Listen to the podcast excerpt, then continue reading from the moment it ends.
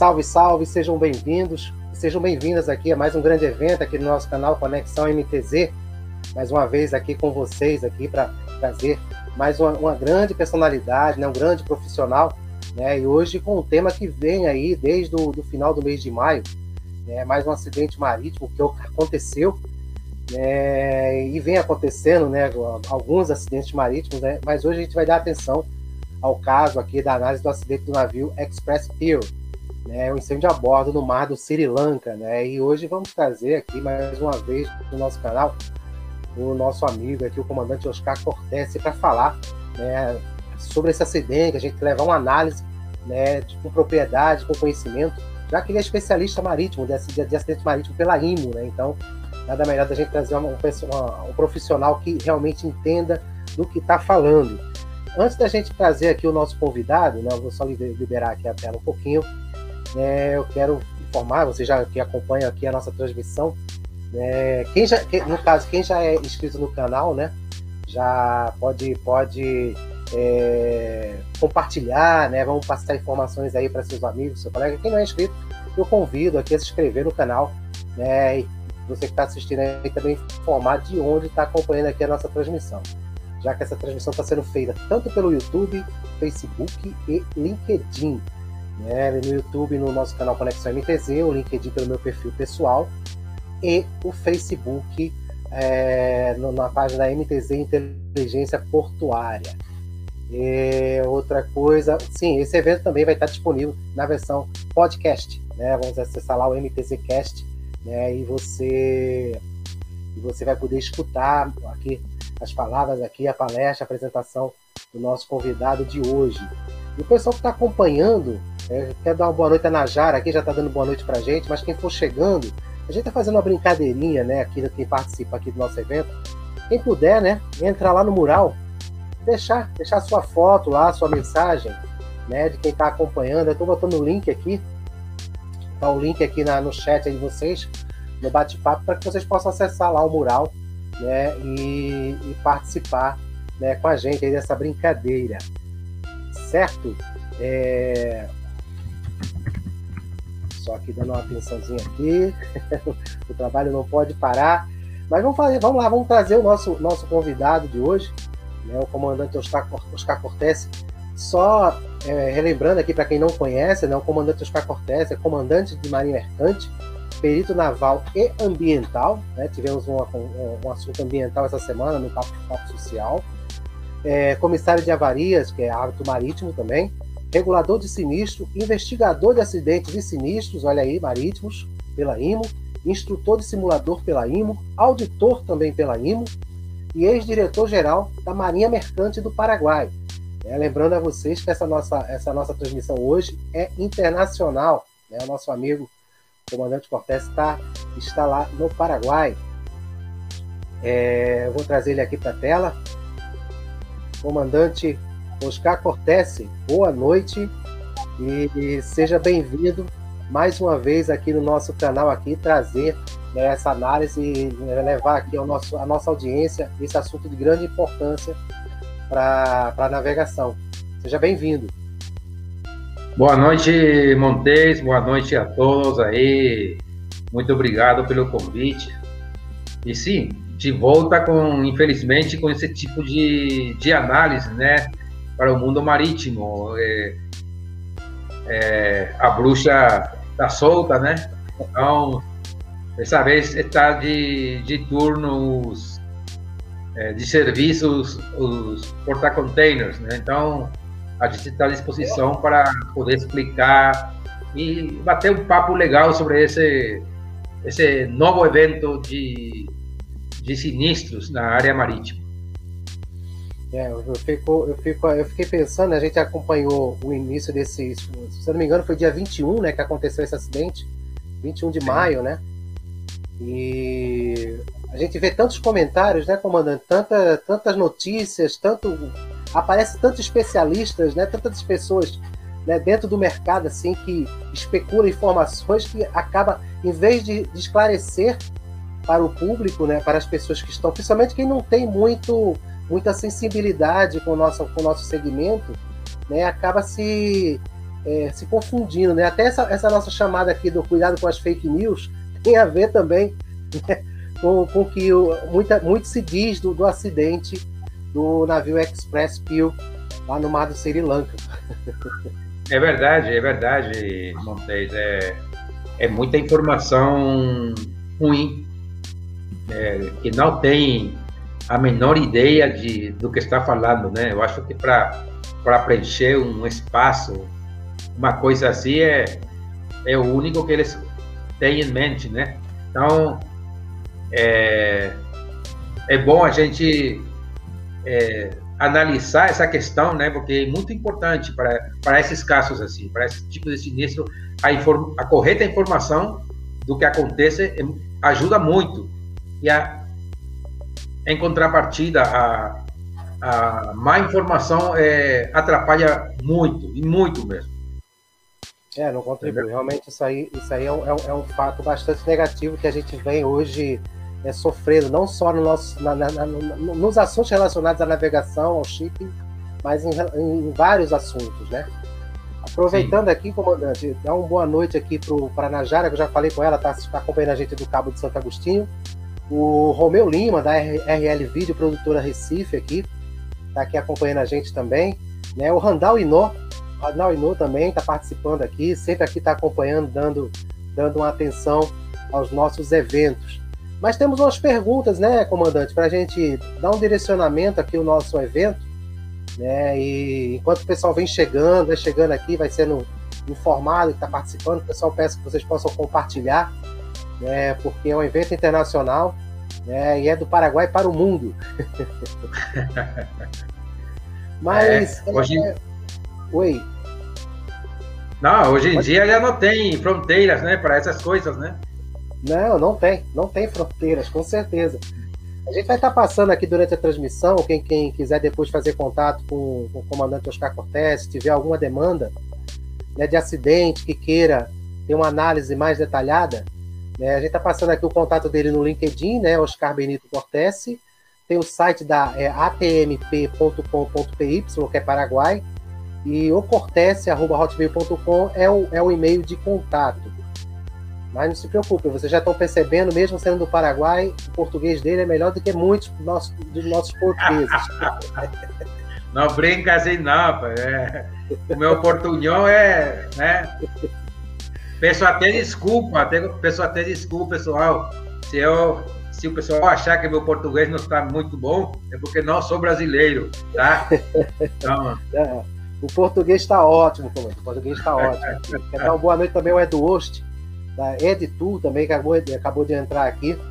É, mas vamos fazer uma introdução do caso, né, comandante? O tipo de navio, é, a rota que ele estava seguindo, porque no Sri Lanka, né, quando as pessoas falam Sri Lanka, e tem muita gente que não existe esse lugar, então, onde é que fica isso? Então, tem sempre aquela. Porque se a gente for olhar aquele Marine Traffic, se a gente for abrir ele no, no Mapa Mundi, né, aquele site que a gente fica monitorando os navios, fica observando, a gente a quantidade de navios que tem ali, de embarcações, né? A gente fica assustado. É, são muitas, muitas mesmo. É, qualquer dia desse eu vou trazer aqui no canal né, uma apresentação do Marine Traffic para quem não conhece, a gente vai dar uma mexidinha nele para ajudar o pessoal a, a entender a quantidade de embarcações que a gente tem aí no mundo inteiro. Mas uma introdução, comandante, da, do caso, o tipo de navio, a rota, Bom, vamos falar de, do navio primeiramente, né? O Express Pier. Express Pier. É um porta-contenedor novinho, em folha, novinho em folha. Faz três meses que saiu dessa lei. Então, para você ver, um navio novo desses já tem a sua o seu final tão triste assim, né? Então, um porta-container, um porta-container de 37 mil toneladas, um navio tamanho médio, né? Então, 37 mil toneladas, estava levando a bordo 1.486 containers, cheios, e entre eles tinha 25, um, um, dois containers, ninguém sabe ainda, né? Um, dois containers com 25 toneladas de, de ácido nítrico, né? Também tinha outros produtos químicos é, venenosos, é, matéria-prima para cosméticos, né? E chegou em, ao porto de Colombo, em Sri Lanka, no dia 19 de maio, à, noite, já final da noite, né? O navio estava vindo da, do porto da Índia e Hazira, Hazira na Índia, né? Saiu do porto da Hazira da Índia no dia 15 de maio e chegou em Colombo dia 19 às quase 23 horas aproximadamente, né? Então, o navio chegou, o fundeador estava tava cheio, mas como um navio pequeno, ou seja, tamanho mediano, né? A, a operativa, a, o desembarque, o embarque de containers ia ser rápido. Então, então eles mandaram entrar ele aí no fundear aí perto do, do cais do porto. Né? Só que no dia 20, no dia 20, tipo 11 horas da manhã, meio-dia, 11 horas, meio-dia mais ou menos, o navio começou a pegar fogo, né? Começou a sair fumaça, mas naquela naquele início do, do, do incêndio, o pessoal tirou o navio do porto e foi a 9,5 milhas do porto, ao norte de Colombo, a fundear um navio e né, ver a possibilidade de, de digamos assim, fazer é, o combate a incêndio. Mas esse navio, tá, o navio fez uma rota, ele saiu do porto de Port Klang, na, na Malásia, foi para Catar, Dubai, depois veio para a Índia, estava voltando de uma viagem de 30 dias para Malásia, quando chegou ao porto de, de Colombo, já com o problema a bordo, né? Então, essa é a introdução a princípio para a gente ir entrando em calor, como diz, como diz aí o... É o, o, a questão que a gente vai passar agora, comandante, a questão é, é, como a gente falou da questão logo antes dessa, dessa primeira pergunta, a questão das informações, né, dos fake news, das informações trocadas, várias especulações, né? Então, como é que funciona essa gestão da informação? Como é que é a importância, né, não só da informação da, da própria notícia propagada logo após o acidente, mas é, do fato em si, né, do acidente, né? Como é que, como é que a gente, qual é essa importância? Como é que pode funcionar essa gestão dessa informação?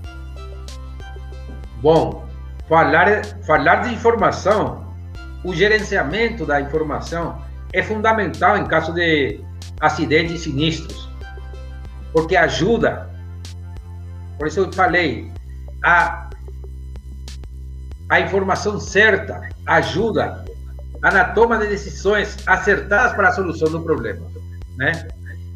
O fake, o, o fake news é só para atrapalhar e fazer as coisas erradas, né?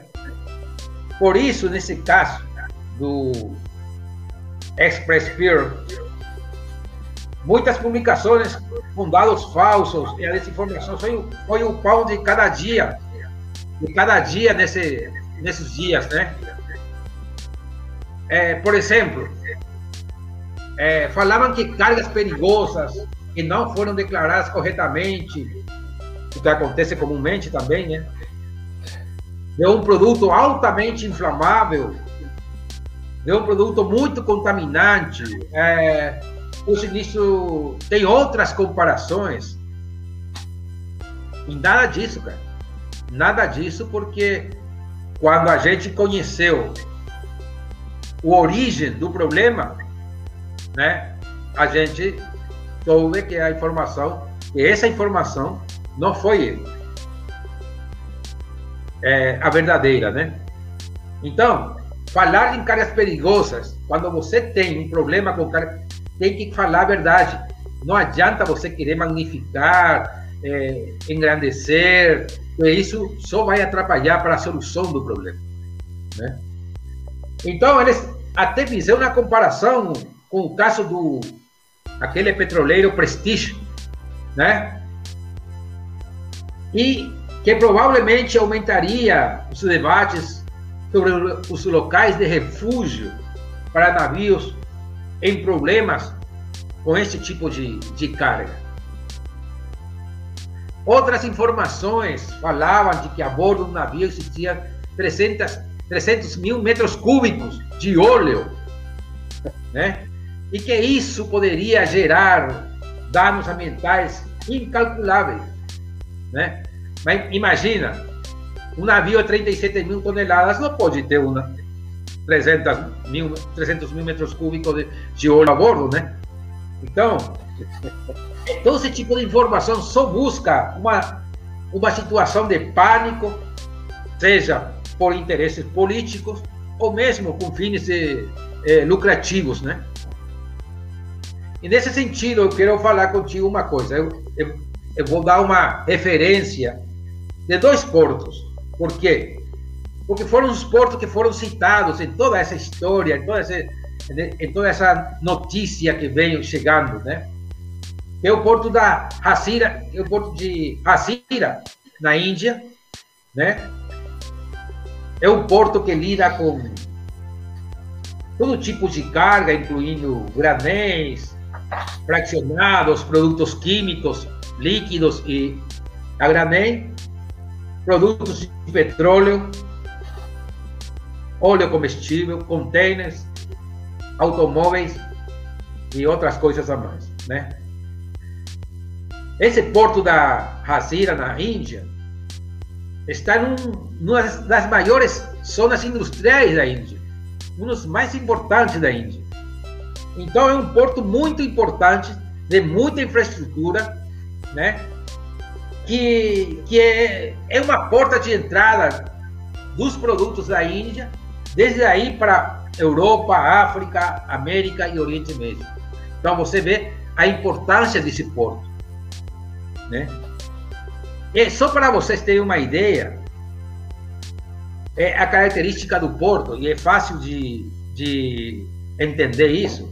Eu entrar na, no site do porto, a equipe de operações portuárias sempre está atenta à alta sensibilidade na movimentação da carga e segue padrões rígidos no, no manuseio das mesmas, né, da carga. Então, para você ver, esse porto né, tem uma estrutura, uma infraestrutura né, muito moderna, de primeiro nível. Né? O porto possui diversas instalações especializadas para garantir o manuseio da carga limpa e livre de poluição. O porto movimenta carga granel em sacadas por meio de equipamentos especializados que garantem operações eficientes e elimina a fuga de qualquer tipo de carga. Por que que estou falando para vocês aí? Volto a repetir. Foram dois portos que foram citados em toda essa problemática desse navio.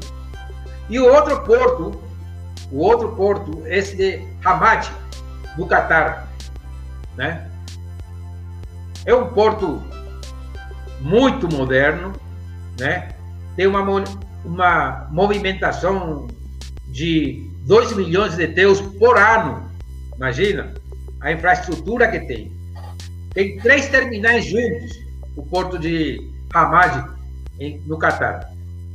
Né? E também aí tem movimentação de carga geral, grãos, produtos a granel, né? gado, tráfego de é, veículos, e possui instalações de última geração para atender os maiores cargueiros, cruzeiros, navios cruzeiros, né? Navios de guarda costeira e uma, uma unidade de apoio marítimo. Então, para você ver aí a importância desses dois portos. São dois portos muito importantes, né? E para ter uma ideia que mais adiante eu vou explicar por que, que estou mencionando esses dois portos. Perfeito, perfeito. Deixa eu ver quem é que está aqui, se tem mais alguém aqui que está deixando comentários. Né? Já falei do Edu Oster aqui, mais uma live de qualidade. O Dinael Souza, de São Luís do Maranhão, aluno do comandante Beckman. O Paulo Nunes também está aqui acompanhando com a gente, mandando boa noite. Pessoal que estiver acompanhando aí, está acessando aqui o nosso evento, pode aí informar de onde é que está acompanhando aí, participar com a gente. Se quiser participar do nosso mural também, a gente está compartilhando aqui no chat. É só acessar o link para ter uma, uma foto para aparecer lá no nosso mural. Mas dando continuidade aqui, existe uma cadeia né, de responsabilidade, né, comandante, em relação é, um acidente desse nível, né? Num caso desse, existe uma cadeia de responsabilidade, né? Como é que a gente pode direcionar essa cadeia? Bom, é evidente que na investigação vai ser o caminho a seguir, né? E vai ser o caminho da responsabilidade. Quem é vai ter que achar o responsável. De algum lugar vai ter que achar o responsável né? Por quê? Porque tem que ser apurada, porque existe cobertura securitária de dados materiais, dados ambientais, dados à carga, entre outros, e ainda a gente tem, né, a Convenção Internacional sobre Responsabilidade e Compensação por danos relacionados ao transporte marítimo de substâncias nocivas e potencialmente perigosas de 1996, né? Também temos o Fundo Internacional né, de Substâncias Nocivas e Potencialmente Perigosas, entre outras coisas, que dão cobertura a estes sinistros e suas consequências. Então, a cadeia, a, a cadeia de responsabilidade eh, vai ser o caminho para encontrar né, o origem do problema né, e é, necessariamente para poder é, encalçar isso aí, mostrar isso aí para, é, digamos assim, indenizar, é, cobrir os gastos que representou todo essa, esse trabalho imenso que, é, que teve é, o combate a incêndio, a, a possibilidade de que não aconteça é, maiores como chama, é, maior é, nível de contaminação na área do Porto de Colombo, na, no Sri Lanka. Então, isso aí vai ser apurado, deve ser apurado, né? Por isso que te falando, né? Primeiro, as companhias seguradoras vão ter que ter o dinheiro, o monto a ser é, pago vai ser muito grande, né? Então, dependendo dependendo do, que aconteça no âmbito ambiental, porque na parte marítima já, já mais ou menos a gente já tem, mas o que não tem ainda um monto fixo é a parte ambiental, né? Um impacto muito então, grande, né? Por que, que é importante isso, Montes? Tendo em consideração, tendo em consideração outro sinistro anteriormente que eu participei eu participei como perito, né?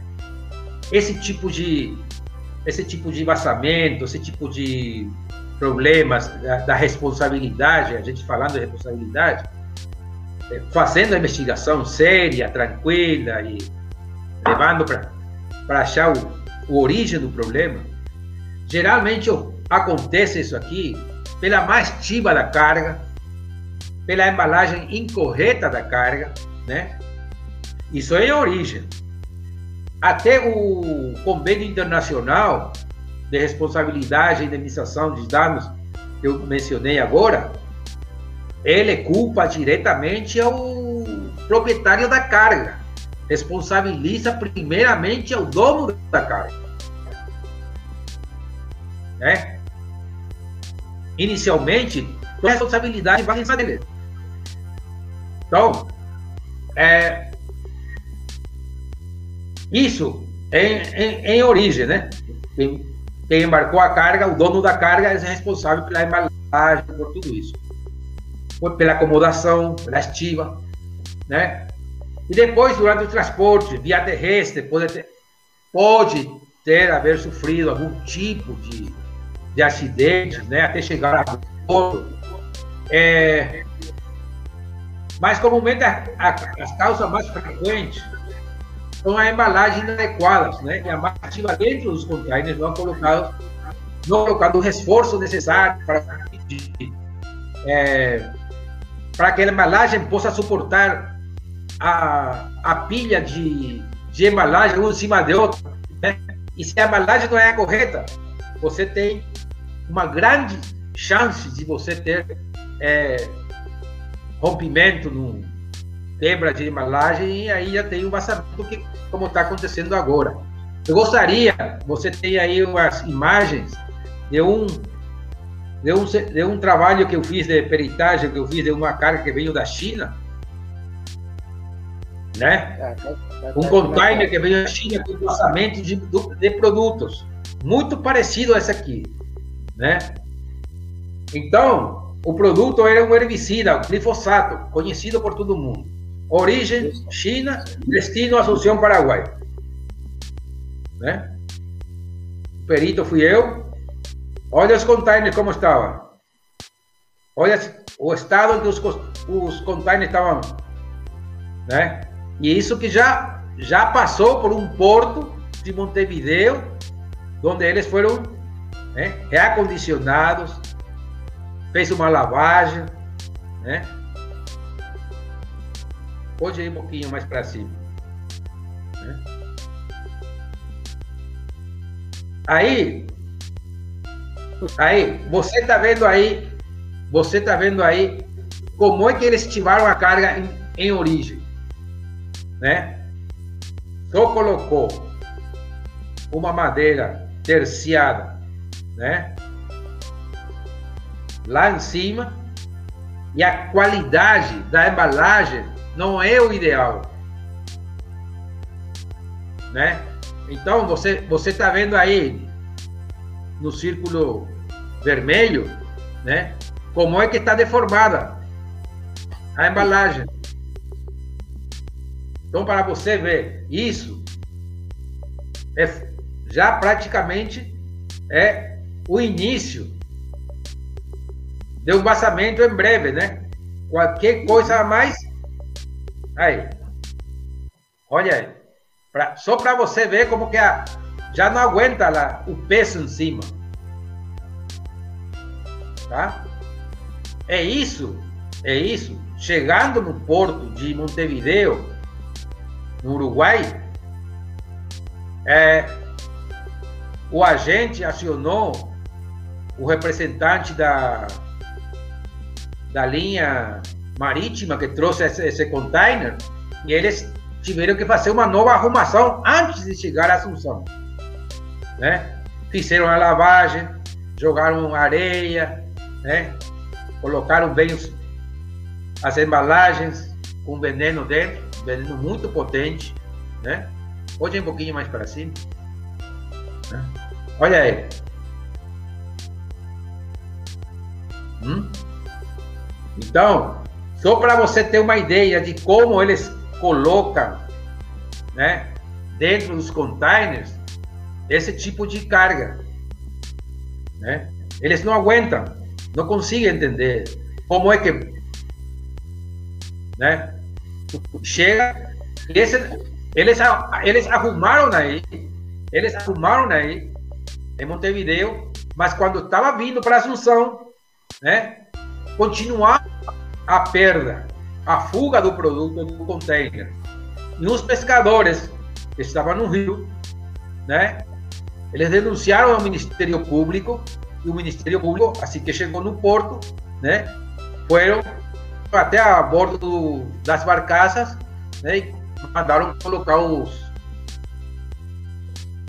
mandaram colocar os é, os containers em um lugar isolado, isolaram o container e, para poder trabalhar com segurança com esse tipo. Porque até o momento a gente não sabia o que, que era, né?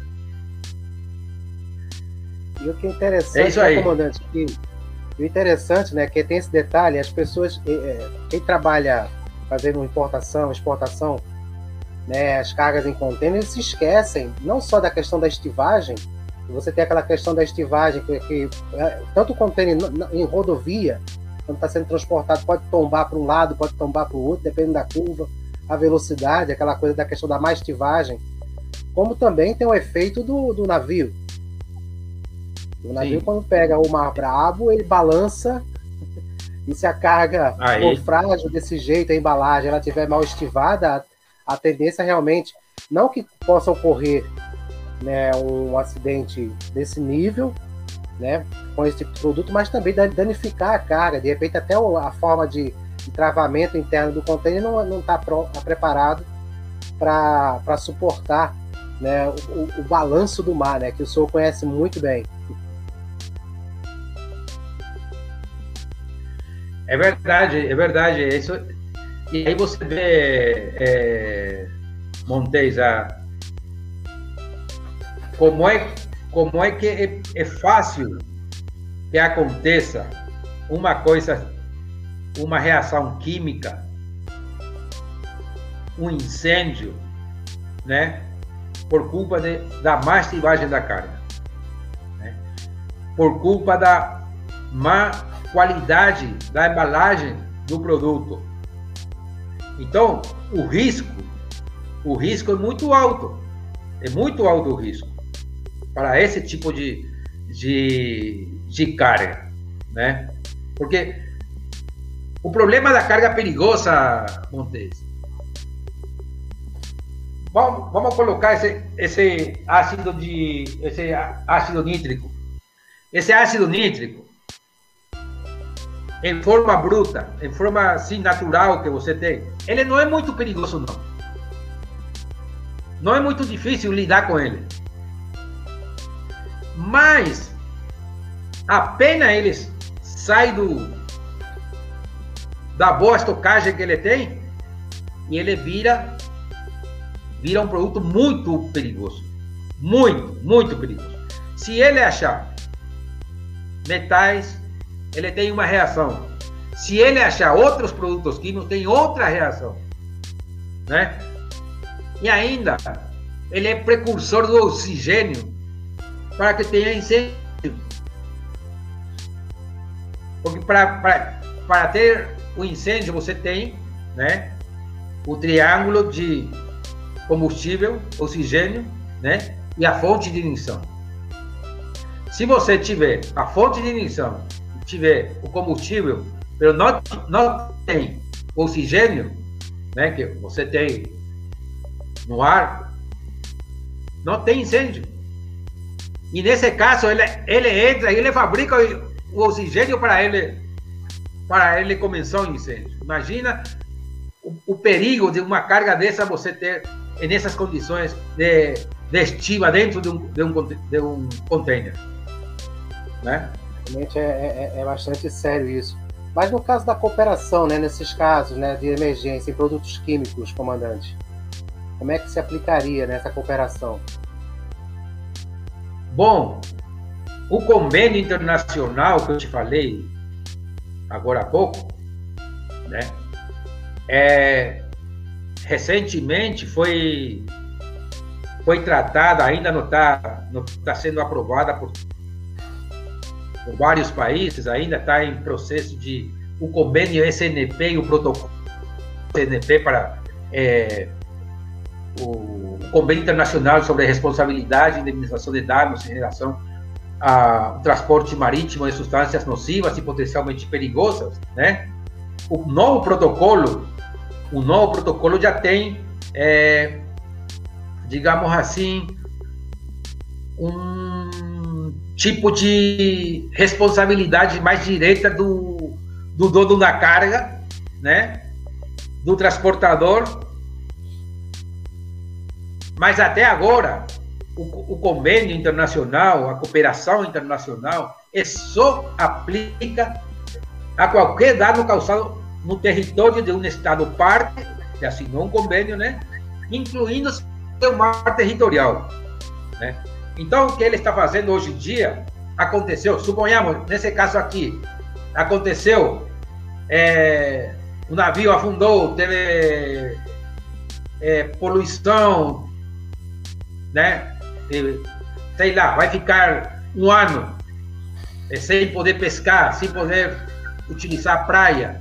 Então, o, o governo tem um fundo de onde ele pode é, ressarcir esses danos, né? Mas, hoje em dia, com o novo protocolo, também serão incluídos os donos das, das cargas, né? Porque a responsabilidade... Por que isso? Por, por, por, pela causa de aquela declaração de cargas perigosas que o pessoal nunca conta a verdade, entendeu? A falsa declaração. Por culpa disso aí. Então, hoje em dia, a penal... eles estão querendo aumentar a penalização para poder incluir esse pessoal, né, que é causante desses desastres aí, como esse navio que, tá, que aconteceu agora. E é aquela questão, né? Não é só o jeitinho brasileiro, né, comandante? O jeitinho, ela, ela tá acontecendo, parece que em todo mundo, né? De querer burlar, né? Sem pensar nas consequências, porque é, tudo bem, pode dar certo 100 vezes, mas se der errado uma vez, acabou-se tudo, né? Não tem mais chance, não tem mais volta. Né? Então acho isso importante, realmente é importante ah, você... ter Pois não, pode, pode você tem que ver uma coisa. Você, você tem que ver uma coisa, Montes. É, a gente teve sorte com outros, os antigos, aquele o Maersk Ronan, por, por exemplo, né? Aquele famoso navio da, da Maersk que, que incendiou. Foram dois, três navios e quase na mesma rota, hein? Quase na mesma rota. Então, você vê é, a importância da, da declaração correta da carga, da estivagem correta da carga, do conhecimento do produto que você está mandando, né, que você está ativando a bordo. Né? Por isso que é importante a, a capacitação do pessoal de bordo. Né? E é, pra, acontece muito, muito, muito, muito, porque o custo, o custo o frete do, da, da carga perigosa não é, não é a mesma coisa que a, o frete comum, né? Sempre tem um, um topo a mais, né? Até por ser, até por ser perigosa mesmo, né? O, o, é? o comandante. Não, até por ser perigosa mesmo, né? Tem que ser, né? Tem que ter um pouquinho mais. Eu tenho aqui alguns. O, o Edu está fazendo alguns comentários aqui, eu vou deixar para o final está fazendo algumas perguntas aqui. Eu quero dar uma boa noite aqui ao comandante Wellington Beckman, ao Alexandre Querino, que está assistindo aqui de Porto Alegre. Né? Eu estou aqui, o Charles Rota está aqui acompanhando também. É... eu estou sentindo falta do aniversariante do dia, o doutor Oswaldo Agripino, né? o mestre, o grande mestre Oswaldo Agripino, ele não, não apareceu aqui ainda, né? ele está querendo dar os parabéns, mas mesmo se ele não aparecer, a gente já deseja aqui né, para nossa para nossa audiência, aqui fica registrado, né? Um grande parabéns aí, felicidades ao, ao nosso amigo, comandante, professor, né, doutor Oswaldo Agripino Júnior, completando, fazendo mais um aniversário na data de hoje. Felicidades e saúde, viu? Vamos em frente. Obrigado. É, um abraço ao doutor Agripino, um abraço ao Bergman, Charles Rota, que eu, são amigos de, de longa data já, né? Grande Bergman, né? Eu tô chegando agora, viu? Mas, comandante, o que foi que aconteceu com o navio realmente, com o Express Pearl? O que foi que aconteceu com ele? Tudo bem, o pessoal vai estar falando que ah, pegou fogo. Pera aí. Não é assim, só pegou fogo. Tem uma história, né? Tem uma sequência né, pra, pra gente destrinchar aqui. Bom. Eu tô com a... Eu posso, eu posso entrar naquela imagem? Não? Pode, pode, pode, pode, Vou colocar Como eu falei, o navio deixou o porto da Índia, o navio deixou o porto de Hazira, na Índia, no dia 15 de agosto, 15 de maio, perdão, né? E é, o navio foi para foi para é, Colombo, no, no Sri Lanka, E aí já vamos responder essa pergunta que fez aí o. O Eduardo. Alguém fez aí. Tá, tá aí em cima. Pode descer um pouquinho mais. Deixa eu ver. Aproveitando. Bom, o Edward Martin. Né? É, o Edward, é, ele fez um questionamento aqui. Sim. Os dois, na verdade. Tem mais, Bom, tem mais. Tá empolgado. O navio, o, navio, o navio chegou ao porto de Colombo no dia 19, quase final da noite. Né? Atra... Não foi atracar, ele entrou, fundeou o navio aí no, perto do cais do porto para no dia seguinte, ou seja, no dia seguinte é, começar a descarga e carga e a, a operatividade do né? E vai ser rápido, na questão rápida, vocês deixaram aí. Só que no outro dia, né? O navio começou a o, o tri, a tripulação descobriu o container com vazamento de ácido nítrico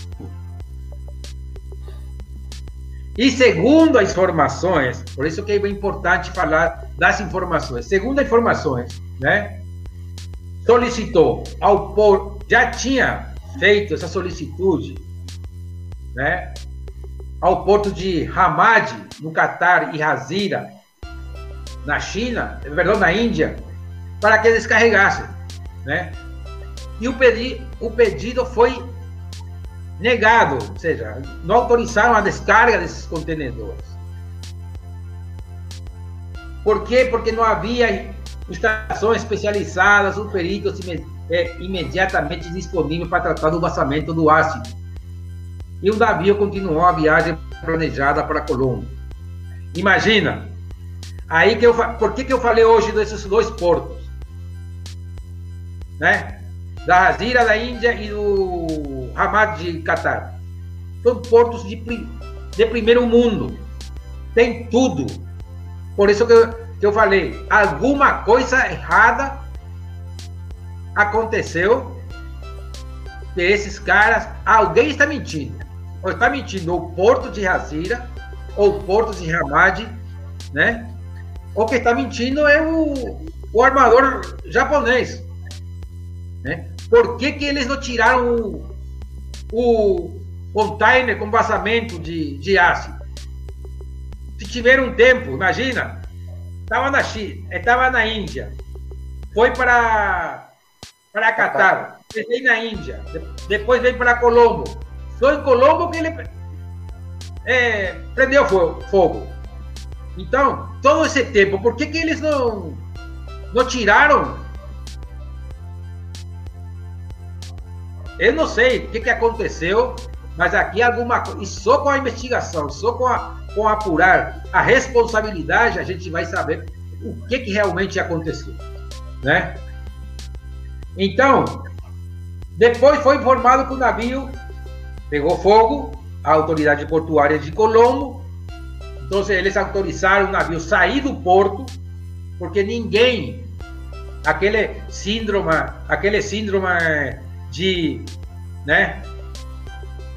No pátio da minha casa eu não quero ninguém, né? É? Se eu tô com Covid e falo para você, ô Montes, eu quero ir na sua casa porque daqui a dois dias vou. Eu tô com Covid, daqui a dois dias vou, vou ser internado, né? Você não vai gostar, você não vai querer um doente na sua casa que ponga em perigo a, a sua família, né? Então é a mesma coisa que aconteceu aqui.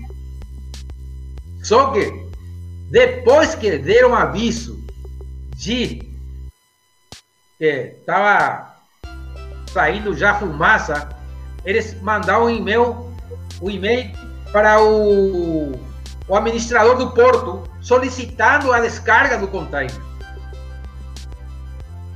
Pois já era tarde.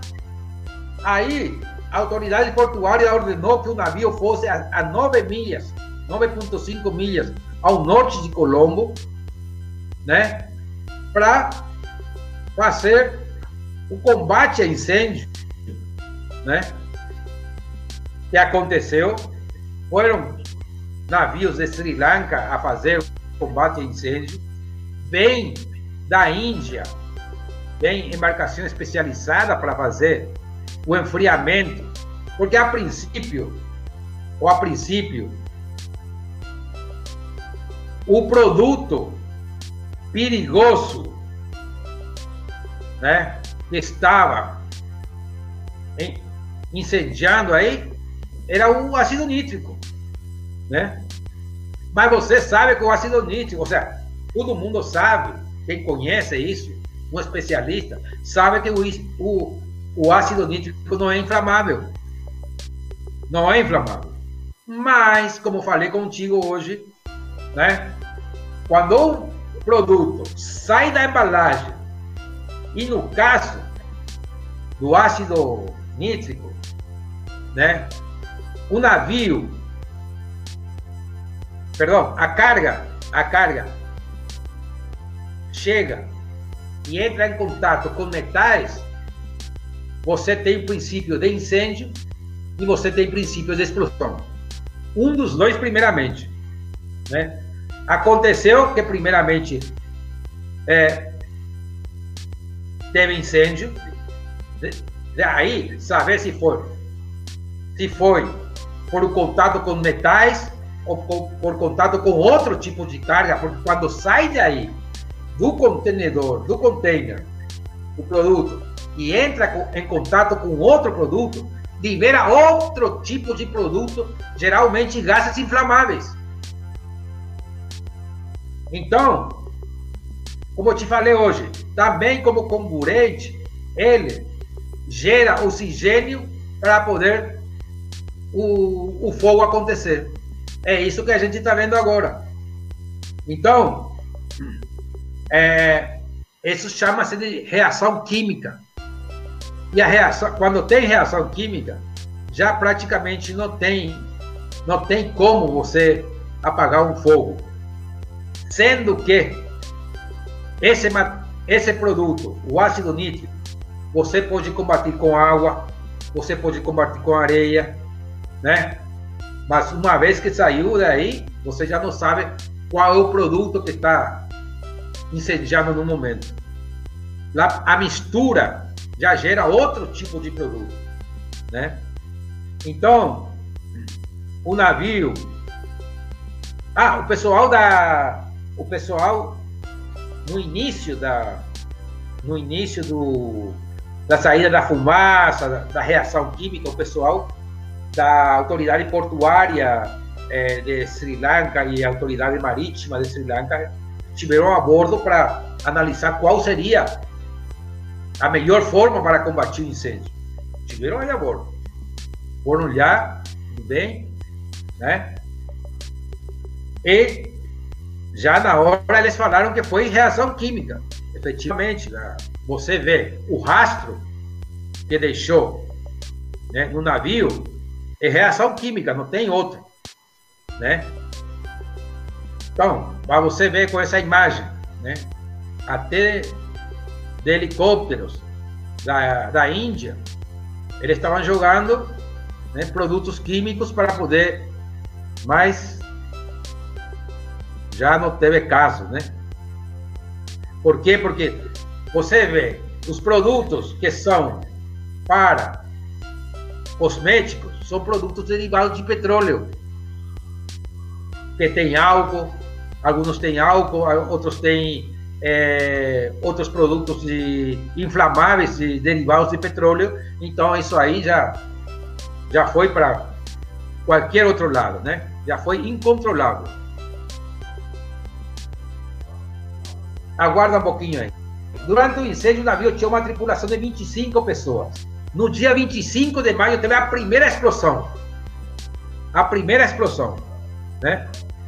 E os tripulantes foram evacuados sem nenhum problema, né? Bom, na realidade foram dois que tiveram golpes, né? Mas não foram muito graves, né? Já estão bem, um está com Covid, né? Não foi por culpa do, do incêndio, né? E o dia 25 aconteceu a a primeira explosão. né? A primeira explosão aconteceu no dia 25. Sinal de que o produto caiu em maior quantidade, né?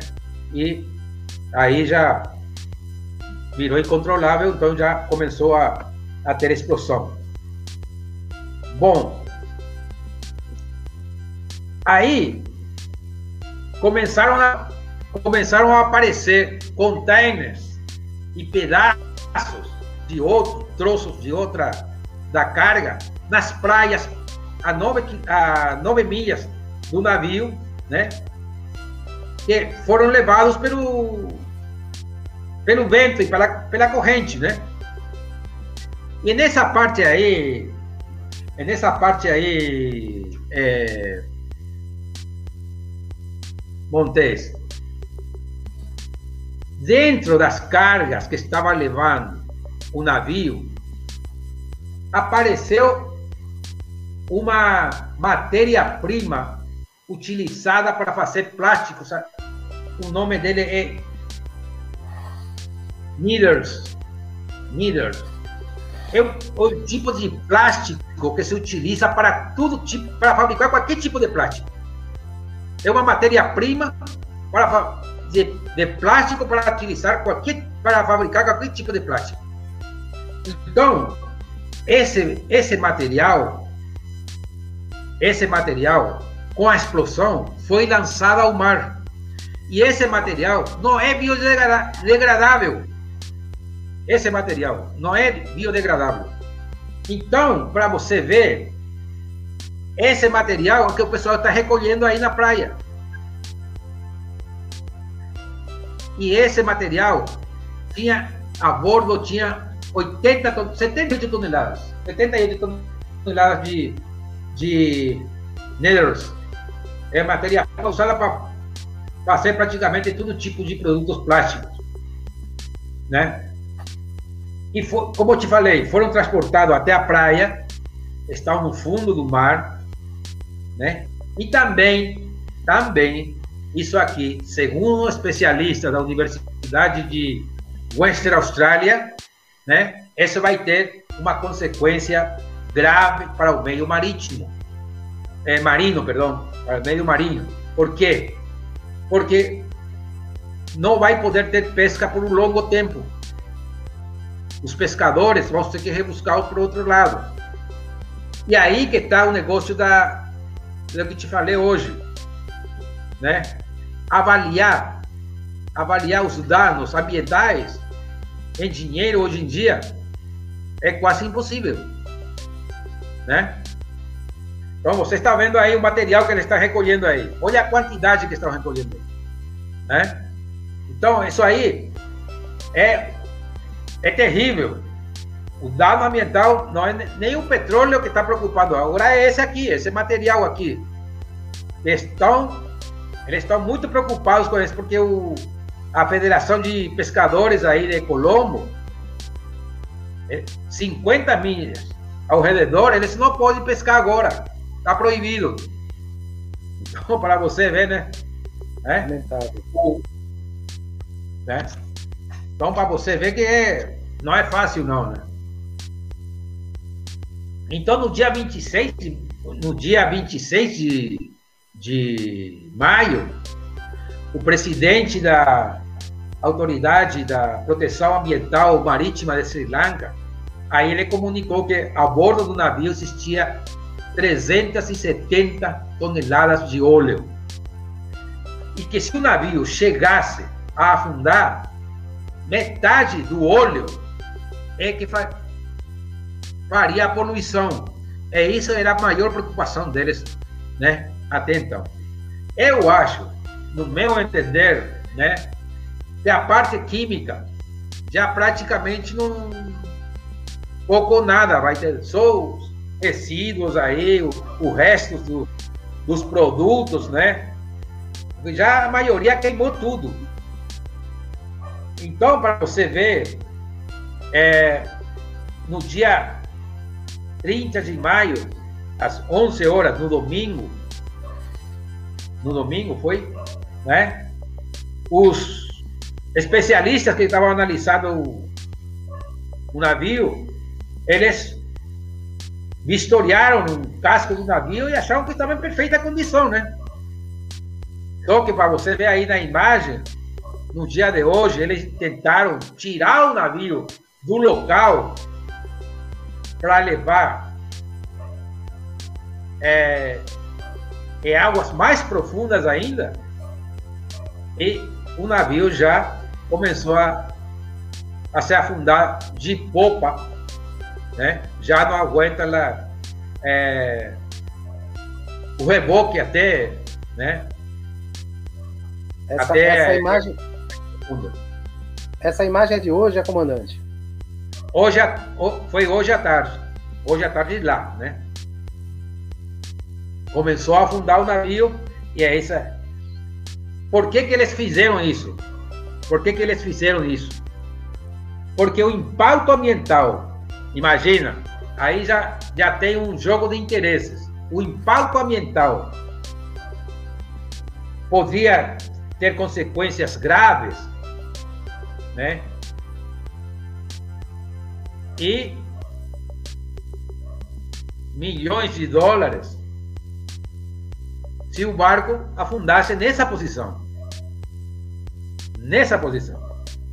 Mas, mas, se o navio fosse para águas profundas e afundar o navio, a, digamos assim, a,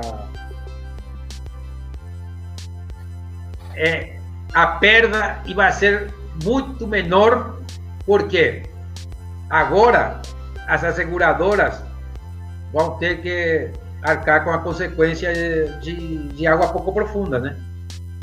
Da questão ambiental, questão da carga mesmo, entendeu? Vai ter que fazer um trabalho aí de limpeza rápida se, se tiver ainda carga para não, né? Então, isso leva muito dinheiro. Então, é, já começou, né, a digamos assim, a, a especulação com respeito a isso, né? Então, para você ver, é o, o afundamento do navio nesse lugar aí vai trazer um prejuízo de muitos milhões de dólares para as companhias de seguros, já seja a Piandai, já seja qualquer outro tipo de companhia de seguro que tem é, digamos assim, participação no seguro do navio. É um, é um desafio, né? É um desafio. Mais um, né? Mais um. Mais um, mais um. É isso mesmo. Mais, é mais um. É, e aí que está o. A, olha, vou te ler uma coisa, diz aí. A possível perda de construtiva total do navio, né? É a última de uma linha de perdas de buques de navios porta-containers para a indústria de seguros. É a indústria de seguros que está preocupada agora com os porta-containers. Imagina, né? Não é para menos, né? Você teve o Evan Giver, que. Uhum. 900 milhões de dólares.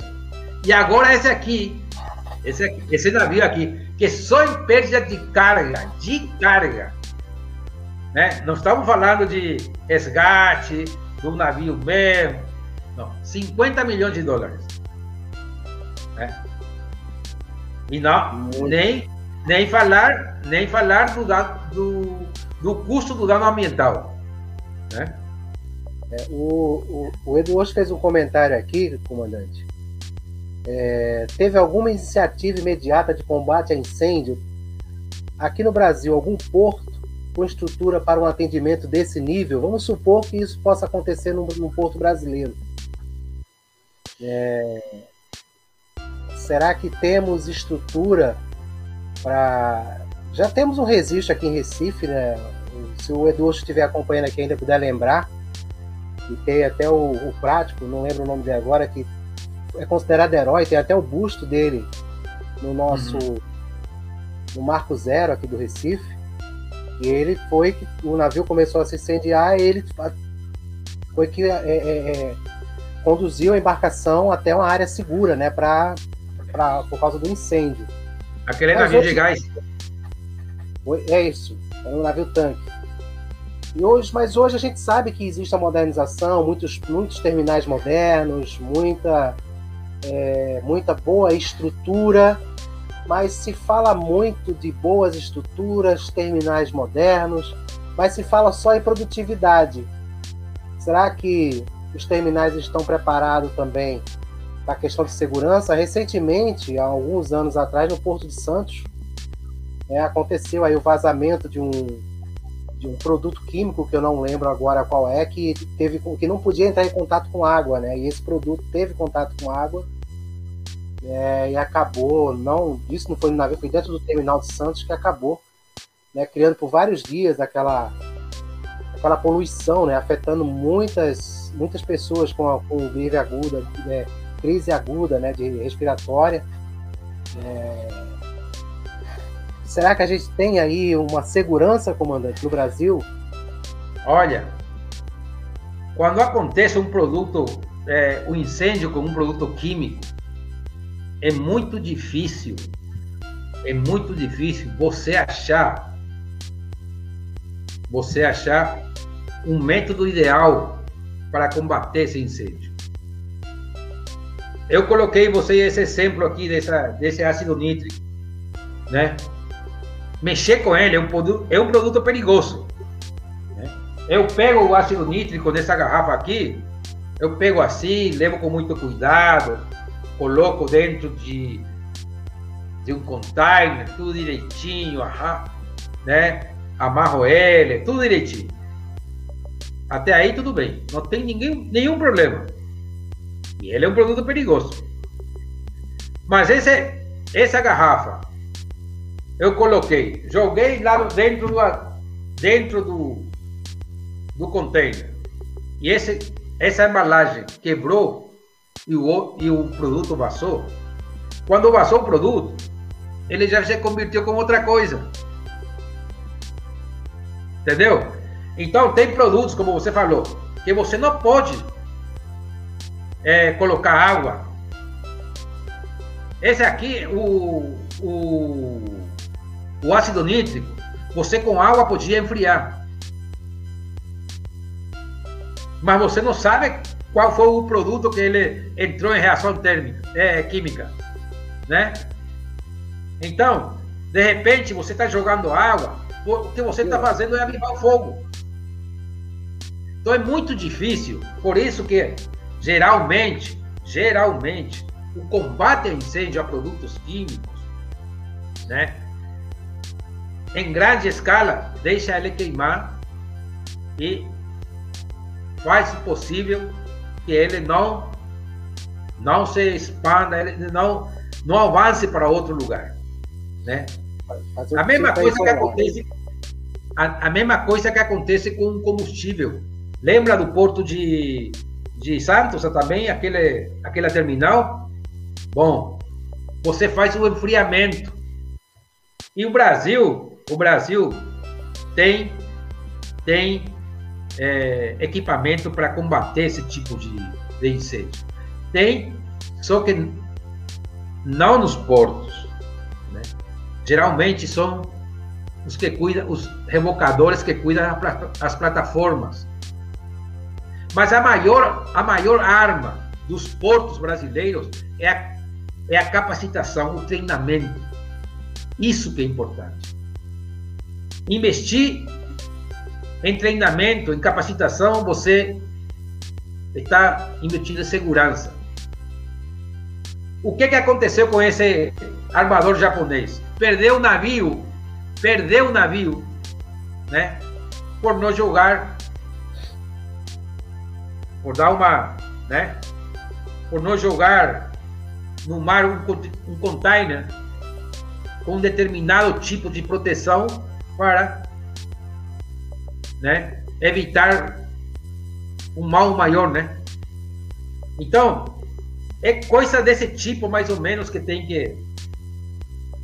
Porque aqui, aqui é a falta foi de, treinamento do pessoal para combater, para combater a fuga do produto,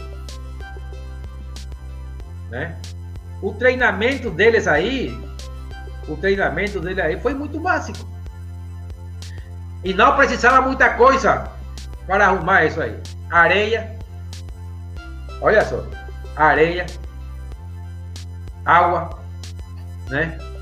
E as embalagens de plástico para depois processar em alguma em algum lugar seguro o produto que foi derramado, que foi jogado fora. Entendeu? Então eu acho que foi acontece muita coisa, acontece outra coisa também, é, Marquês. O pessoal do escritório não está preparado para isso, para guiar o pessoal de bordo. Tem que ter um especialista. Quem trabalha com container hoje em dia tem que ter especialista na área. Não tem outra. Porque muitas vezes, e agora sim, né, está a famosa a frase aquela, carga perigosa não declarada. Você vai ter, em qualquer momento você vai ter. Entendeu? Vai aparecer alguém aí que. Aí já foi. Isso aí já foi tarde. Aí o fogo, o fogo já consumiu, né, né, comandante? Né? Fica difícil de. Você não consegue. Aí é só ir a, a avaliar, né, a investigar a, a culpa, né, a responsabilidade, indenizar aqueles que é, vão precisar ser indenizados, né? E a questão muito séria, essa questão do meio ambiente, né? Porque hoje é uma questão onde, onde todos batem na tecla, né? Então você imagina aquela região, o impacto que vai é, ocasionar ali na questão da pesca, né? Na questão da vida marinha, né? Da, daquela região ali é um e a questão que a embarcação afundou praticamente próximo à costa, né? É, é a 10 milhas da costa. É perto. perto Imagina, isso, isso aí com uma maré alta, maré baixa, você já foi. Entendeu? Então, essa, essa, essa área vai levar muito tempo para se recompor e é, que vai sofrer muito são os peixes, né? A vida marinha a bordo, é, perdão, no fundo vai ser, né? Vai ser um pouco difícil para eles, mas, como eu te falei, quantificar isso vai ser difícil. E para isso está esse fundo que eu te falei, né? Que eu, se o, eu acho que Sri Lanka, porque Sri Lanka tem tem sua marinha mercante no, é, a sua frota é grande, né? Então eu acho que deve ter essa, deve ter assinado o convênio. Não, não, não sei disso, mas de receber vai receber esse fundo, entendeu? É, então vamos lá, vamos, vamos é, deixar aqui um alerta, né, comandante, para que é, nós aqui nos nossos terminais no Brasil, né, os terminais de container em todo o Brasil, é, não vamos só se preocupar só com os containers, né? Também existem muitos navios né, de cargas de carga geral, né, que possam também estar tá transportando carga perigosa ou produtos que possam de repente é, ampliar né, uma, uma, um desastre, um incêndio a bordo.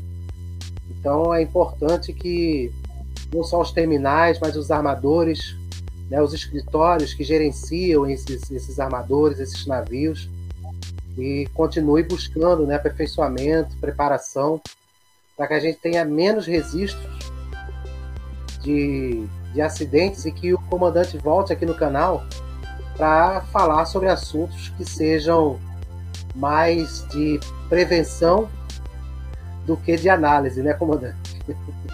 Essa é a ideia, né? Você, para você ver, é, eu fiz dois trabalhos para a Maersk Aí, é, para você ver, é, o segundo navio, quando teve aquele incêndio no meio do mar, eles me ligaram, né? eles, eles pediram uma, um, parecer meu, né?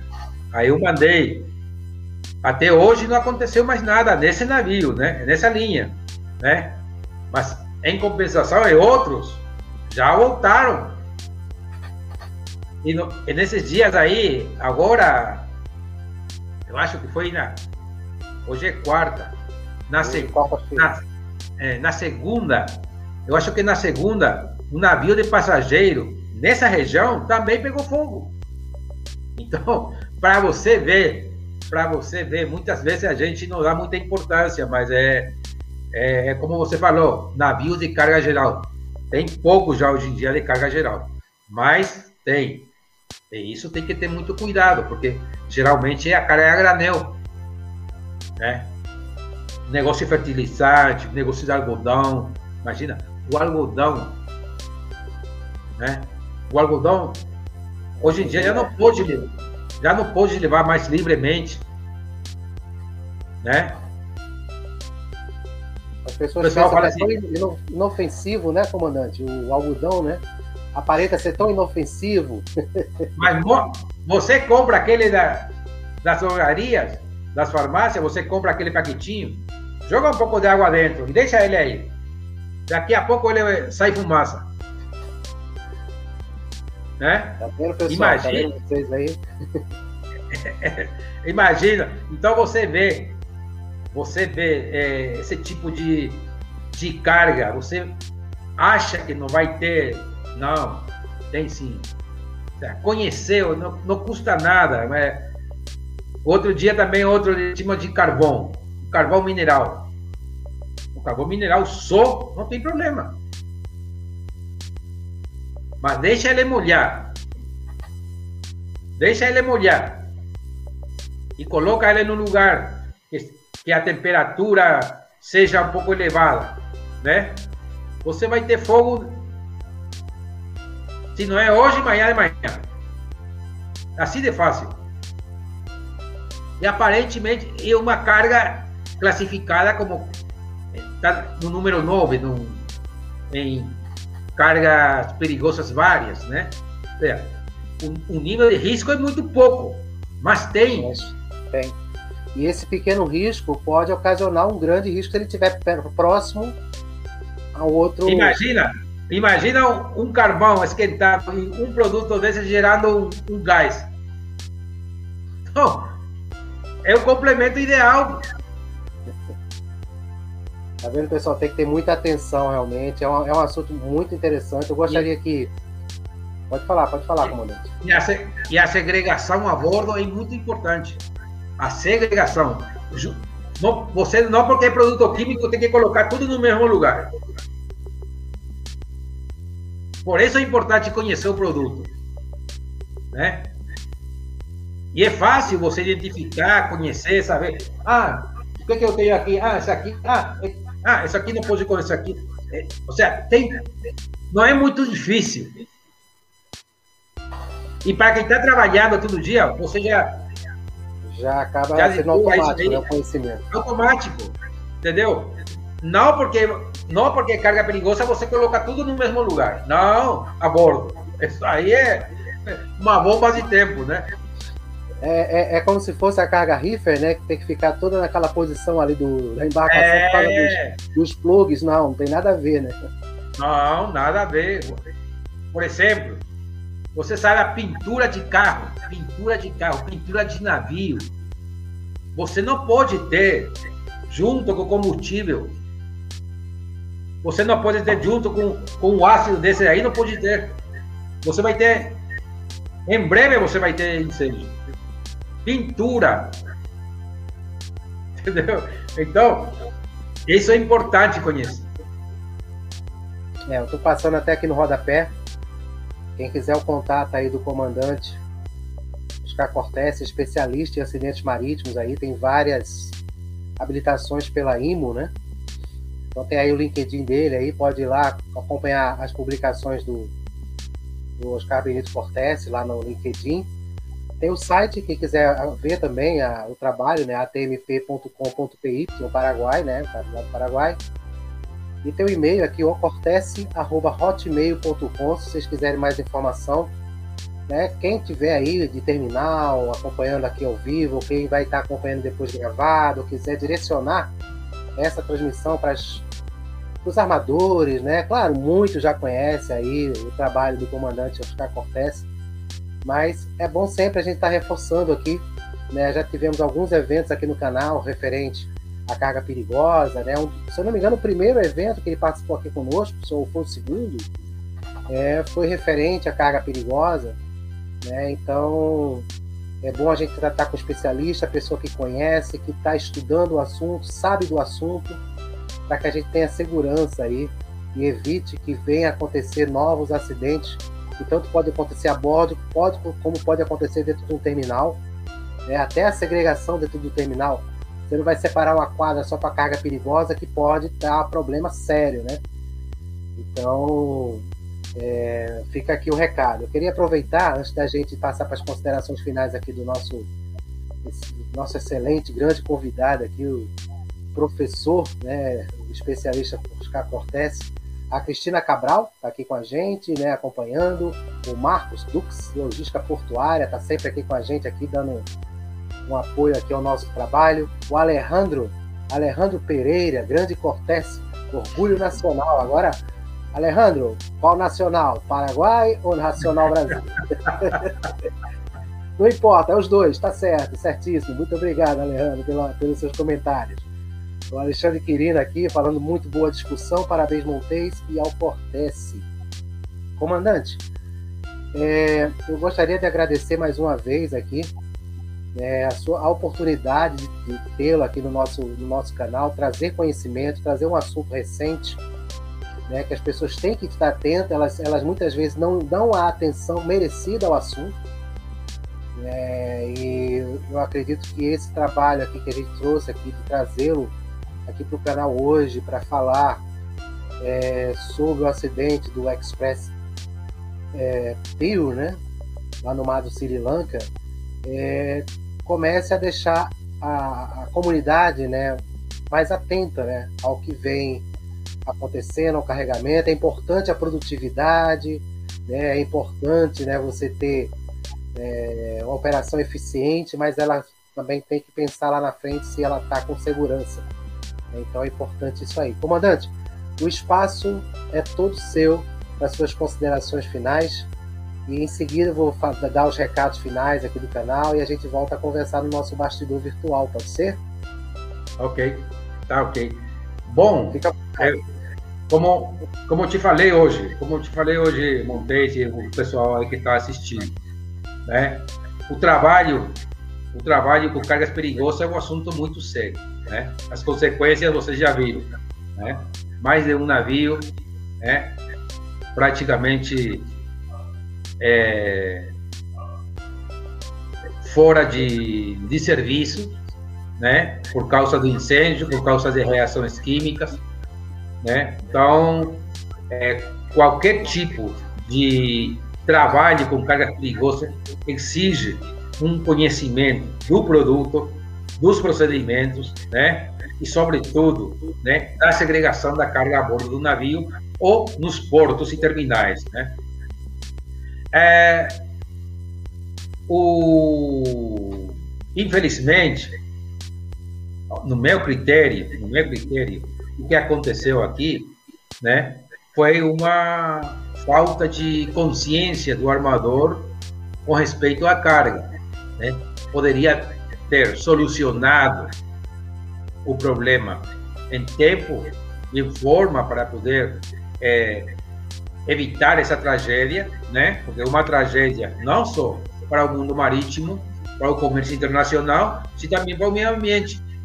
Então, essa esse tipo de sinistro pode acontecer em qualquer em qualquer porto do mundo, em qualquer porto do mundo. Então, a gente deve estar preparado para isso. A gente tem que ter consciência do que pode acontecer. Bom, é isso aí. Estou à disposição alguma coisa e vamos à ordem. Comandante, muito obrigado. É, mais uma vez aqui agradeço a sua presença, a sua disponibilidade. Né? E vamos aí, vamos aguardar caso aconteça mais um fato, né? que eu espero que não aconteça, né? mas a gente sabe que, que a gente está sujeito realmente a acontecer. Né? Mas outros temas relacionados à segurança da navegação, a questão da carga perigosa, né, algum tema relacionado a IMO, a gente terá o maior prazer de trazer, trazê-lo de volta aqui para o nosso canal né, e poder interagir com a nossa audiência. Muito obrigado, comandante. Meu agradecimento. Meu agradecimento a você, Montes, né, Um abraço a todos, a Cristina Cabral, que eu conheço, né? O Alexander Pere... Alejandro Pereira. bom, tá bom.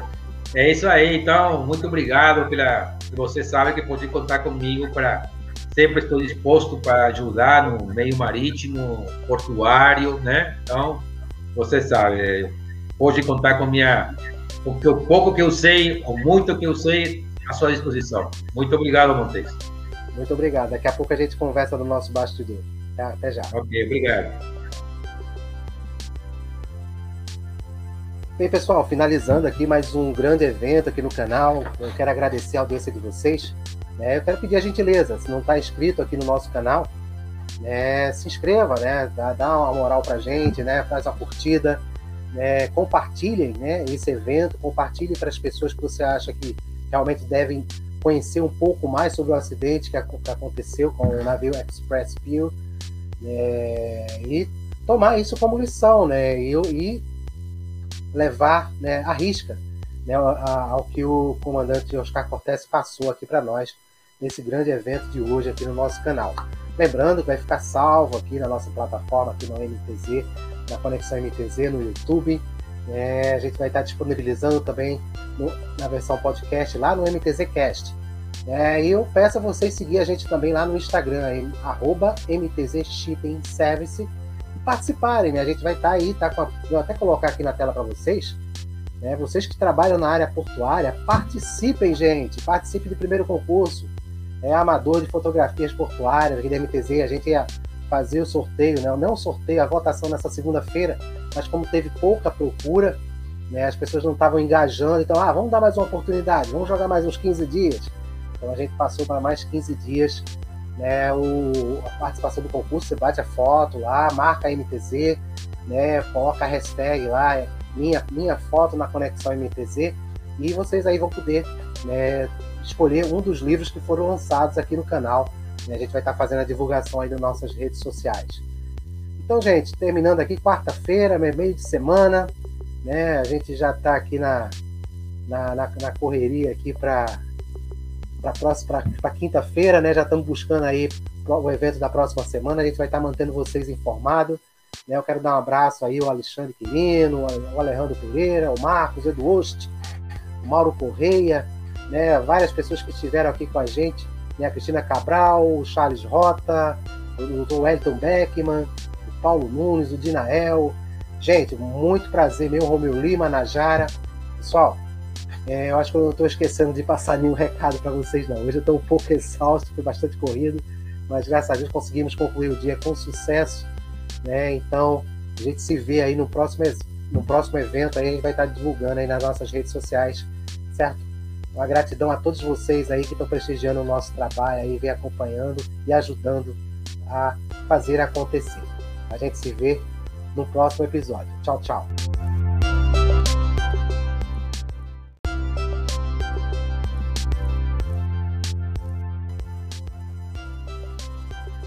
Salve, salve, sejam bem-vindos, sejam bem-vindas aqui a mais um grande evento aqui no nosso canal Conexão MTZ. Mais uma vez aqui com vocês aqui para trazer mais uma, uma, grande personalidade, né, um grande profissional, né, e hoje com um tema que vem aí desde o final do mês de maio, né, mais um acidente marítimo que aconteceu né, e vem acontecendo, né, alguns acidentes marítimos, né, mas hoje a gente vai dar atenção ao caso aqui da análise do acidente do navio Express Pearl, né, um incêndio a bordo no mar do Sri Lanka, né? E hoje vamos trazer aqui mais uma vez no nosso canal o nosso amigo aqui, o comandante Oscar Cortese, para falar né, sobre esse acidente, a gente levar uma análise né, com propriedade, com conhecimento, já que ele é especialista marítimo, de, de, de acidente marítimo pela IMO, né? Então, nada melhor da gente trazer uma, uma, um profissional que realmente entenda do que está falando. Antes da gente trazer aqui o nosso convidado, né, eu vou só liberar aqui a tela um pouquinho, é, eu quero informar, você já que acompanha aqui a nossa transmissão, é, quem já, no caso, quem já é inscrito no canal, né, já pode, pode é, compartilhar, né, vamos passar informações aí para seus amigos, seu colega. Quem não é inscrito, eu convido aqui a se inscrever no canal, né, e você que está assistindo aí também informar de onde está acompanhando aqui a nossa transmissão. já que essa transmissão está sendo feita tanto pelo YouTube, Facebook e LinkedIn. Né? No YouTube, no nosso canal Conexão MTZ, o LinkedIn pelo meu perfil pessoal e o Facebook é, na página MTZ Inteligência Portuária. E outra coisa, sim, esse evento também vai estar disponível na versão podcast, né? Vamos acessar lá o MTZcast, né? E você e você vai poder escutar aqui as palavras aqui, a palestra, a apresentação do nosso convidado de hoje. E o pessoal que está acompanhando, é, quer dar uma boa noite a Najara aqui, já está dando boa noite para gente, mas quem for chegando, a gente está fazendo uma brincadeirinha, né, aqui, quem participa aqui do nosso evento. Quem puder, né, entra lá no mural, deixar, deixar sua foto lá, sua mensagem, né, de quem está acompanhando. Eu estou botando o link aqui, tá o link aqui na, no chat aí de vocês, no bate-papo, para que vocês possam acessar lá o mural, né, e, e participar, né, com a gente aí dessa brincadeira, certo? É... Só aqui dando uma atençãozinha aqui, o trabalho não pode parar. Mas vamos fazer, vamos lá, vamos trazer o nosso, nosso convidado de hoje, né, o comandante Oscar, Oscar Cortés. Só é, relembrando aqui para quem não conhece, né, o comandante Oscar Cortés é comandante de Marinha Mercante, perito naval e ambiental. Né, tivemos um, um, um, assunto ambiental essa semana no Papo, Papo Social. É, comissário de avarias, que é árbitro marítimo também, regulador de sinistro, investigador de acidentes e sinistros, olha aí, marítimos, pela IMO, instrutor de simulador pela IMO, auditor também pela IMO, e ex-diretor-geral da Marinha Mercante do Paraguai. É, lembrando a vocês que essa nossa, essa nossa transmissão hoje é internacional. Né? O nosso amigo comandante Cortés está, está lá no Paraguai. É, vou trazer ele aqui para a tela. Comandante Oscar Cortés, boa noite e, e seja bem-vindo mais uma vez aqui no nosso canal aqui trazer né, essa análise e né, levar aqui ao nosso, a nossa audiência esse assunto de grande importância para a navegação. Seja bem-vindo. Boa noite, Montes, boa noite a todos aí. Muito obrigado pelo convite. E sim, de volta com, infelizmente, com esse tipo de, de análise, né, para o mundo marítimo. É, é, a bruxa está solta, né?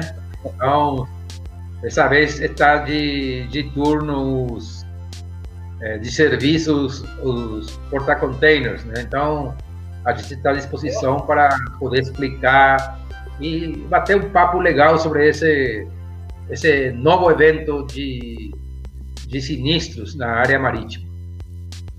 É, eu, fico, eu, fico, eu fiquei pensando, a gente acompanhou o início desse, se eu não me engano, foi dia 21, né, que aconteceu esse acidente, 21 de é. maio, né?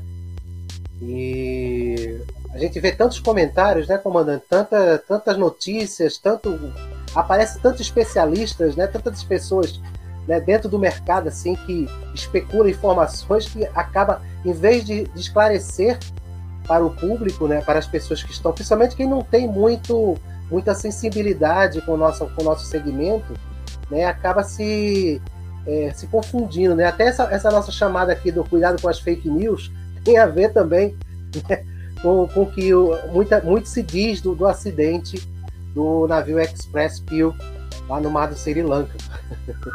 É verdade, é verdade, Montes. É, é muita informação ruim, é, que não tem a menor ideia de, do que está falando, né? Eu acho que para preencher um espaço, uma coisa assim é, é o único que eles têm em mente, né? Então, é, é bom a gente é, analisar essa questão, né? Porque é muito importante para, para esses casos assim, para esse tipo de sinistro, a, inform, a correta informação do que acontece é, ajuda muito. E a, em contrapartida, a, a má informação é, atrapalha muito, e muito mesmo. É, não contribui. Realmente isso aí, isso aí é, um, é um é fato bastante negativo que a gente vem hoje é, sofrendo, não só no nosso, na, na, na, nos assuntos relacionados à navegação, ao shipping, mas em, em vários assuntos, né? Aproveitando Sim. aqui, comandante, dá uma boa noite aqui para a Najara, que eu já falei com ela, está tá acompanhando a gente do Cabo de Santo Agostinho o Romeu Lima, da RL Vídeo, produtora Recife aqui, está aqui acompanhando a gente também. Né? O Randall Inô, Randall Inô também está participando aqui, sempre aqui está acompanhando, dando, dando uma atenção aos nossos eventos. Mas temos umas perguntas, né, comandante, para a gente dar um direcionamento aqui ao nosso evento. Né? E enquanto o pessoal vem chegando, vai chegando aqui, vai sendo informado que está participando, o pessoal peço que vocês possam compartilhar, né, porque é um evento internacional né, e é do Paraguai para o mundo. Mas. É, hoje... É... Oi. Não, hoje em dia já não tem fronteiras, né, para essas coisas, né? Não, não tem, não tem fronteiras, com certeza. A gente vai estar passando aqui durante a transmissão, quem, quem quiser depois fazer contato com, com o comandante Oscar Cortés, se tiver alguma demanda né, de acidente que queira ter uma análise mais detalhada, né, a gente está passando aqui o contato dele no LinkedIn, né, Oscar Benito Cortés, tem o site da é, atmp.com.py, que é Paraguai, e o cortese.hotmail.com é o, é o e-mail de contato. Mas não se preocupe, vocês já estão percebendo, mesmo sendo do Paraguai, o português dele é melhor do que muitos dos nossos, dos nossos portugueses. não brinca assim, não. É, o meu portunhol é. Né? Peço até desculpa, até, peço até desculpa, pessoal. Se, eu, se o pessoal achar que meu português não está muito bom, é porque não sou brasileiro, tá? Então, é, o português está ótimo, o português está ótimo. Quer dar uma boa noite também ao Edu Ost da Editu também, que acabou, acabou de entrar aqui. É, mas vamos fazer uma introdução do caso, né, comandante? O tipo de navio, é, a rota que ele estava seguindo, porque no Sri Lanka, né, quando as pessoas falam Sri Lanka, e tem muita gente que não existe esse lugar, então, onde é que fica isso? Então, tem sempre aquela. Porque se a gente for olhar aquele Marine Traffic, se a gente for abrir ele no, no Mapa Mundi, né, aquele site que a gente fica monitorando os navios, fica observando, a gente a quantidade de navios que tem ali, de embarcações, né? A gente fica assustado. É, são muitas, muitas mesmo. É, qualquer dia desse eu vou trazer aqui no canal né, uma apresentação do Marine Traffic para quem não conhece. A gente vai dar uma mexidinha nele para ajudar o pessoal a, a entender a quantidade de embarcações que a gente tem aí no mundo inteiro. Mas uma introdução, comandante, da, do caso, o tipo de navio, a rota, Bom, vamos falar de, do navio primeiramente, né? O Express Pier. Express Pier.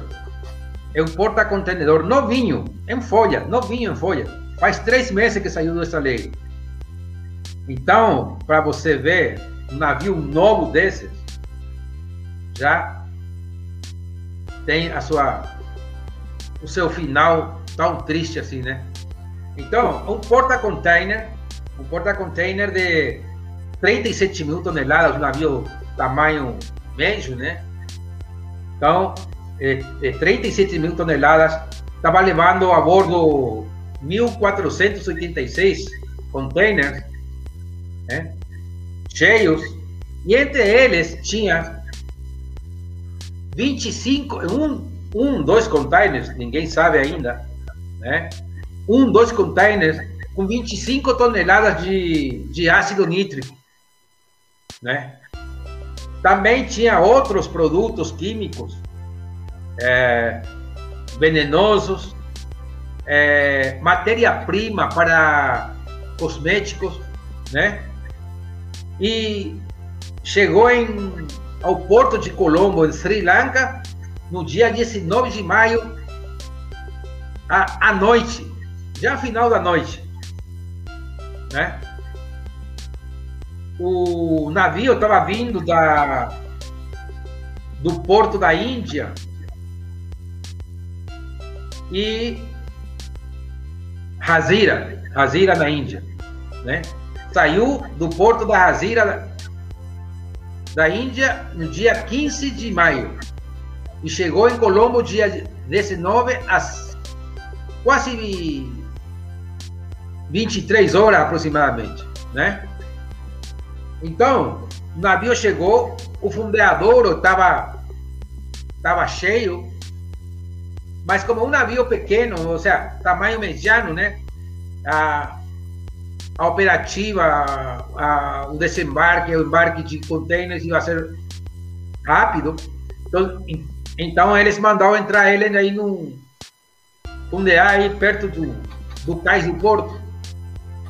Né? Só que no dia 20, no dia 20, tipo 11 horas da manhã, meio-dia, 11 horas, meio-dia mais ou menos, o navio começou a pegar fogo, né? Começou a sair fumaça, mas naquela naquele início do, do, do incêndio, o pessoal tirou o navio do porto e foi a 9,5 milhas do porto, ao norte de Colombo, a fundear um navio e né, ver a possibilidade de, de digamos assim, fazer é, o combate a incêndio. Mas esse navio, tá, o navio fez uma rota, ele saiu do porto de Port Klang, na, na Malásia, foi para Catar, Dubai, depois veio para a Índia, estava voltando de uma viagem de 30 dias para Malásia, quando chegou ao porto de, de Colombo, já com o problema a bordo, né? Então, essa é a introdução a princípio para a gente ir entrando em calor, como diz, como diz aí o... É o, o, a questão que a gente vai passar agora, comandante, a questão é, é, como a gente falou da questão logo antes dessa, dessa primeira pergunta, a questão das informações, né, dos fake news, das informações trocadas, várias especulações, né? Então, como é que funciona essa gestão da informação? Como é que é a importância, né? Não só da informação da, da própria notícia propagada logo após o acidente, mas é, do fato em si, né? Do acidente, né? Como é que, como é que a gente qual é essa importância? Como é que pode funcionar essa gestão dessa informação? Bom, falar falar de informação, o gerenciamento da informação é fundamental em caso de acidentes sinistros porque ajuda. Por isso eu falei, a, a informação certa ajuda na toma de decisões acertadas para a solução do problema, né? O fake, o, o fake news é só para atrapalhar e fazer as coisas erradas, né? Por isso, nesse caso do Express Fear, muitas publicações com dados falsos e a desinformação foi, foi o pão de cada dia, de cada dia nesse, nesses dias, né? É, por exemplo, é, falavam que cargas perigosas que não foram declaradas corretamente, o que acontece comumente também, né?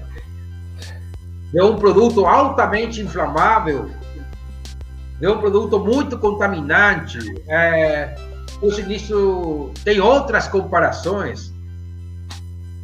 E nada disso, cara. Nada disso, porque quando a gente conheceu o origem do problema, né, a gente soube que a informação, que essa informação não foi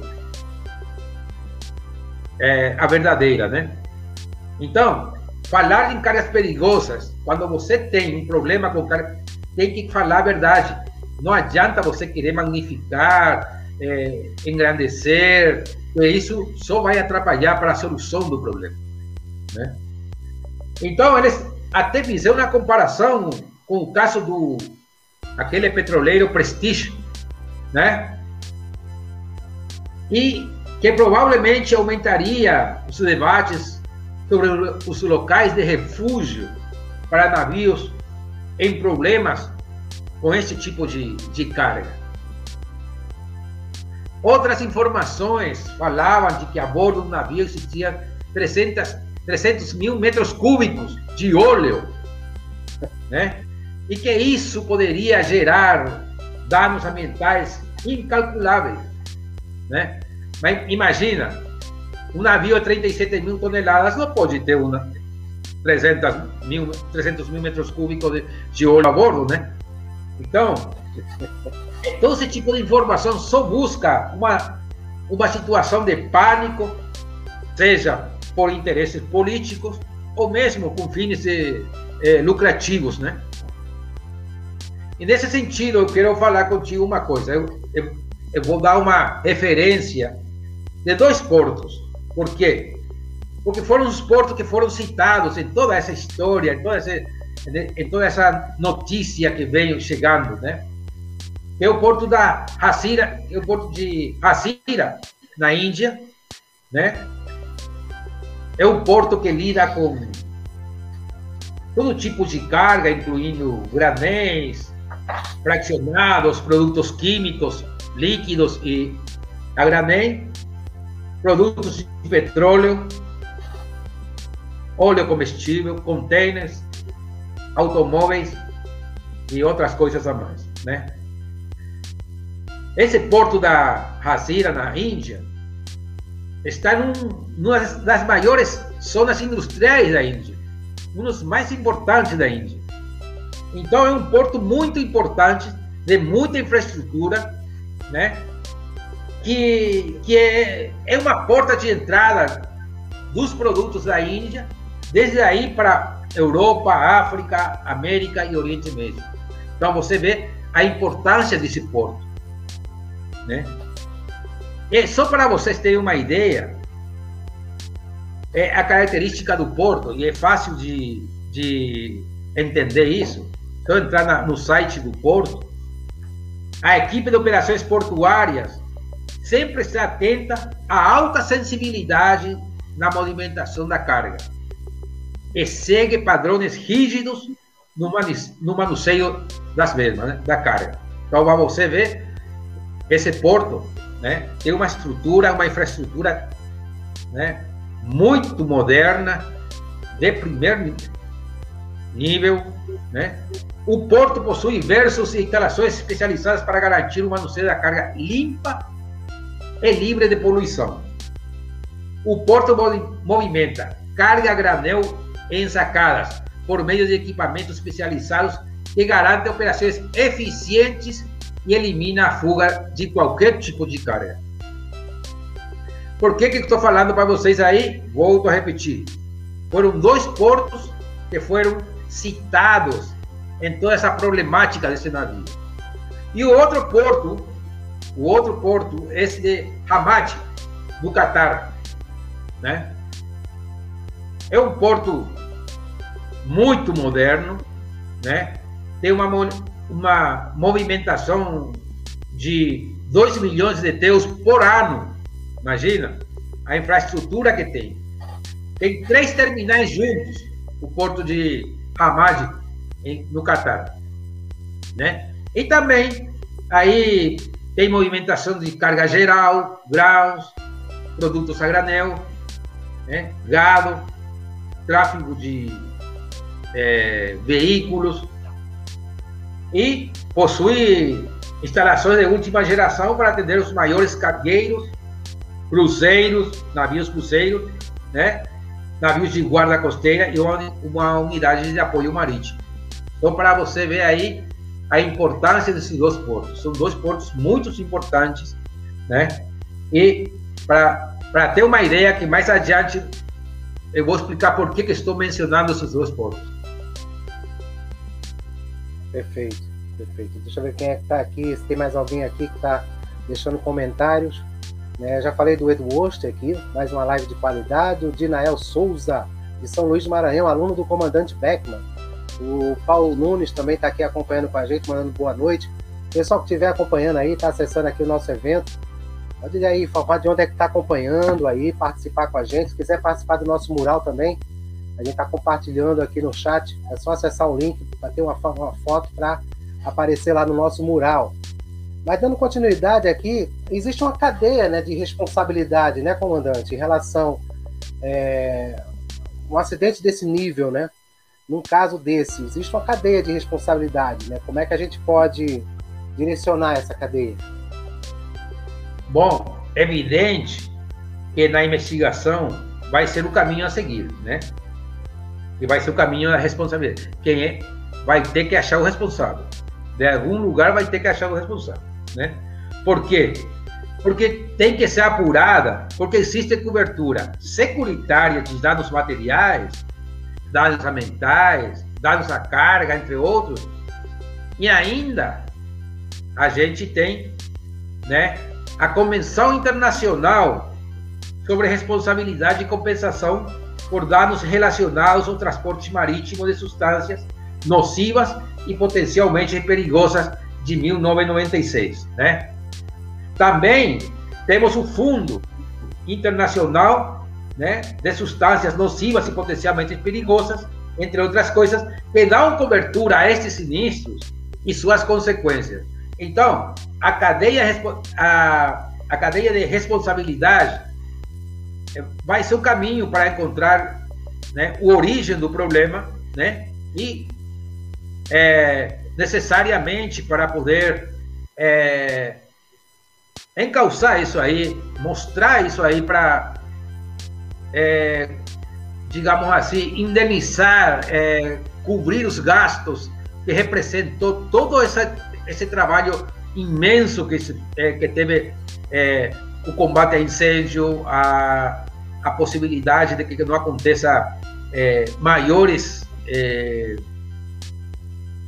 como chama, é, ma, maior é, nível de contaminação na área do Porto de Colombo, na, no Sri Lanka. Então, isso aí vai ser apurado, deve ser apurado, né? Por isso que te falando, né? Primeiro, as companhias seguradoras vão ter que, porque o dinheiro, o monto a ser é, pago vai ser muito grande, né? Então, dependendo, dependendo do, que aconteça no âmbito ambiental, porque na parte marítima já, já mais ou menos a gente já tem, mas o que não tem ainda um monto fixo é a parte ambiental, né? Um impacto muito então, grande, né? Por que, que é importante isso, Montes? Tendo em consideração, tendo em consideração outro sinistro anteriormente que eu participei, eu participei como perito, né? Esse tipo de esse tipo de vazamento, esse tipo de problemas da, da responsabilidade, a gente falando de responsabilidade, é, fazendo a investigação séria, tranquila e levando para achar o, o origem do problema, geralmente acontece isso aqui pela mais da carga, pela embalagem incorreta da carga, né? Isso é a origem. Até o convênio internacional de responsabilidade e indenização de danos que eu mencionei agora, ele culpa diretamente ao proprietário da carga responsabiliza primeiramente ao dono da carga. Né? Inicialmente, a responsabilidade vai em cima dele. Então, é, isso em, em, em origem, né? Quem, quem, embarcou a carga, o dono da carga é responsável pela embalagem, por tudo isso. Pela acomodação, pela estiva, né? E depois, durante o transporte, via terrestre, pode ter, pode ter haver sofrido algum tipo de, de acidente, né, até chegar a porto. É, mas comumente a, a, as causas mais frequentes são a embalagem inadequadas, né? E a massiva dentro dos containers não colocado, não colocado o reforço necessário para, é, para que a embalagem possa suportar a, a pilha de, de embalagem uma em cima de outra, né? e se a embalagem não é a correta, você tem uma grande chance de você ter é, rompimento no quebra de embalagem e aí já tem um vazamento que como está acontecendo agora. Eu gostaria, você tem aí umas imagens de um de um, de um trabalho que eu fiz de peritagem, que eu fiz de uma carga que veio da China, né? Um container que veio da China com lançamento de, de produtos, muito parecido a esse aqui, né? Então, o produto era um herbicida, glifosato, conhecido por todo mundo. Origem China, destino Assunção Paraguai, né? perito fui eu. Olha os containers como estavam. Olha o estado em que os, os containers estavam, né? E isso que já já passou por um porto de Montevideo, onde eles foram né, reacondicionados, fez uma lavagem, né? Pode ir um pouquinho mais para cima. Né? Aí, aí, você está vendo aí, você está vendo aí como é que eles estimaram a carga em, em origem, né? Só colocou uma madeira terciada, né? Lá em cima e a qualidade da embalagem não é o ideal, né? Então você você está vendo aí no círculo vermelho, né? Como é que está deformada a embalagem. Então para você ver isso é já praticamente é o início de um vazamento em breve, né? Qualquer coisa a mais Aí. Olha aí. Pra, só para você ver como que a, já não aguenta lá, o peso em cima.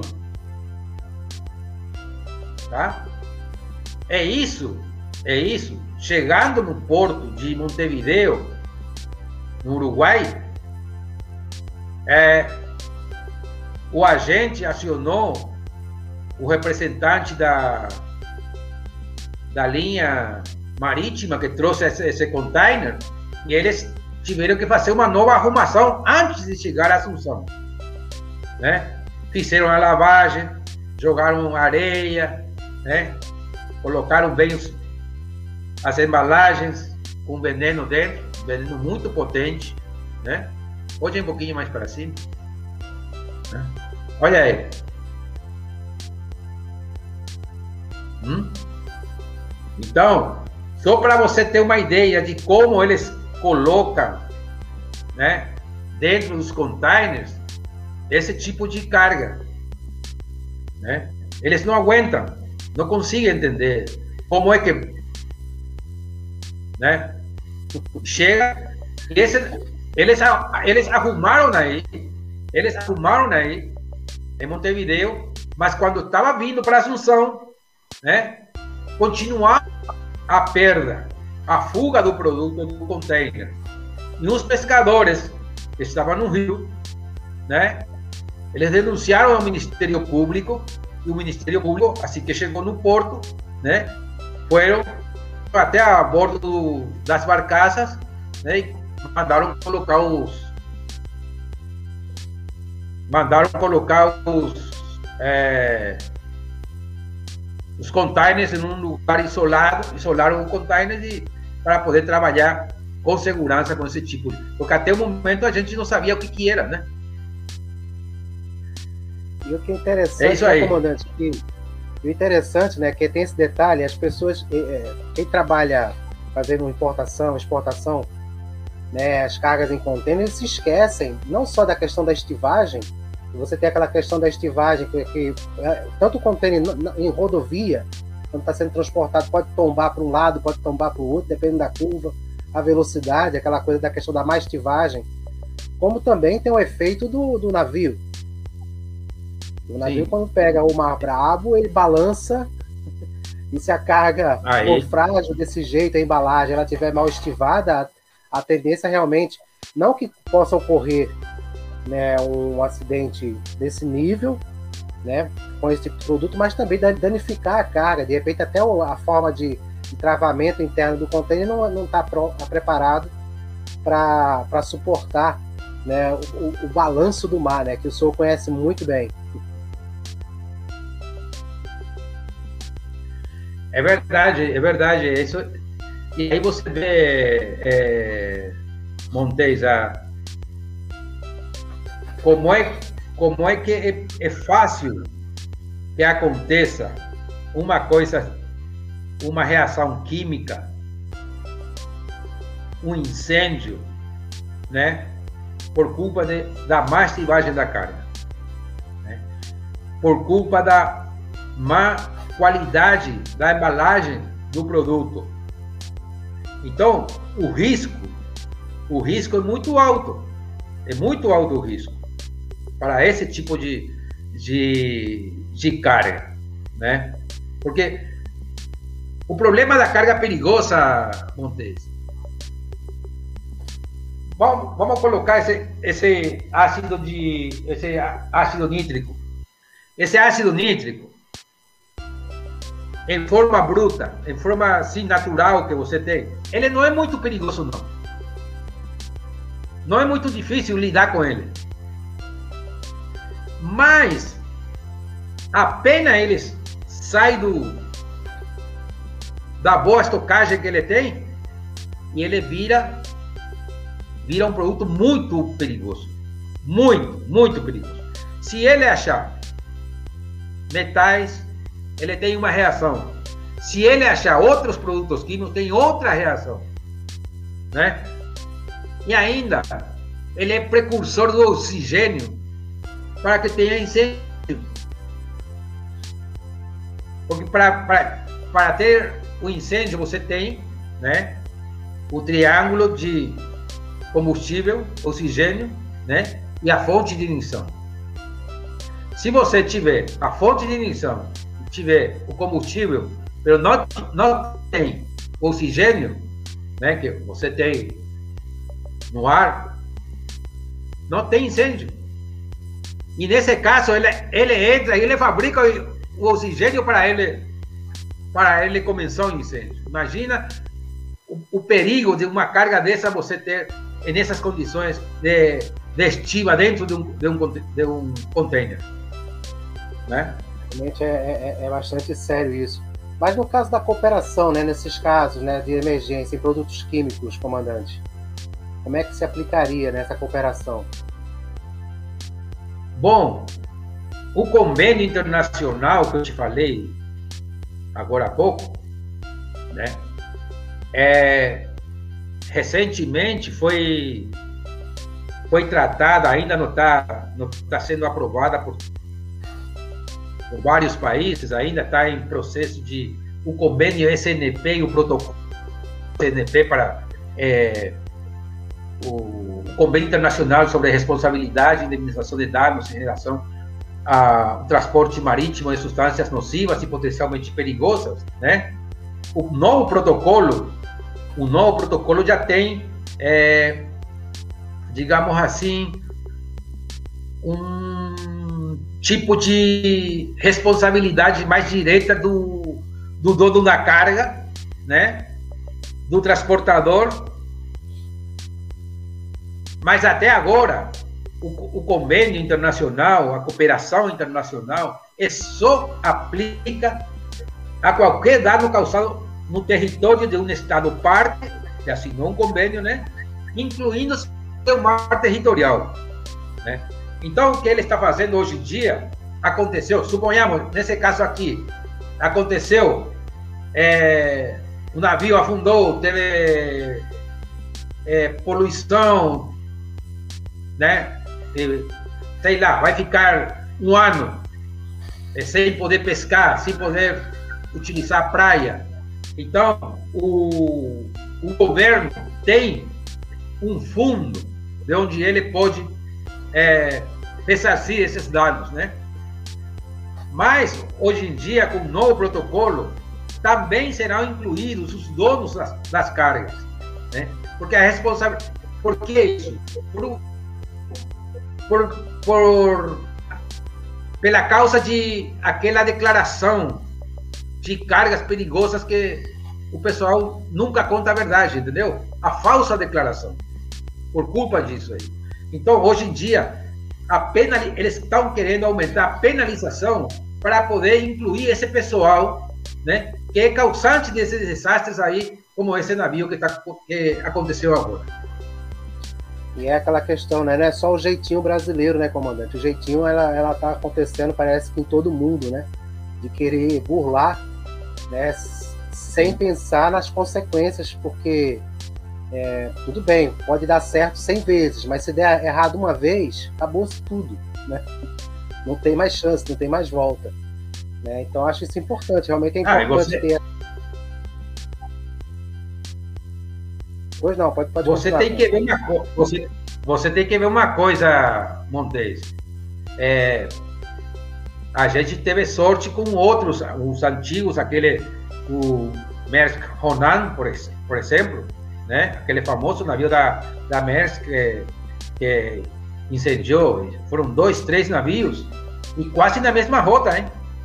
Quase na mesma rota. Então, você vê é, a importância da, da declaração correta da carga, da estivagem correta da carga, do conhecimento do produto que você está mandando, né? Que você está ativando a bordo. Né? Por isso que é importante a, a capacitação do pessoal de bordo. Né? E é, pra, acontece muito, muito, muito, muito, porque o custo, o custo, o frete do, da, da carga perigosa não é, não é a mesma coisa que a, o frete comum, né? Sempre tem um, um topo a mais, né?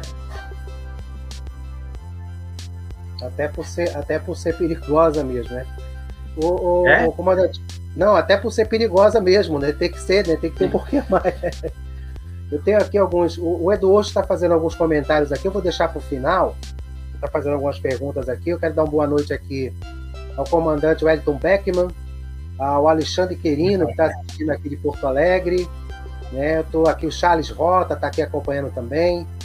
É, eu, tô sentindo falta do aniversariante do dia, o doutor Oswaldo Agripino, né, o mestre, o grande mestre Oswaldo Agripino, ele não, não apareceu aqui ainda, né?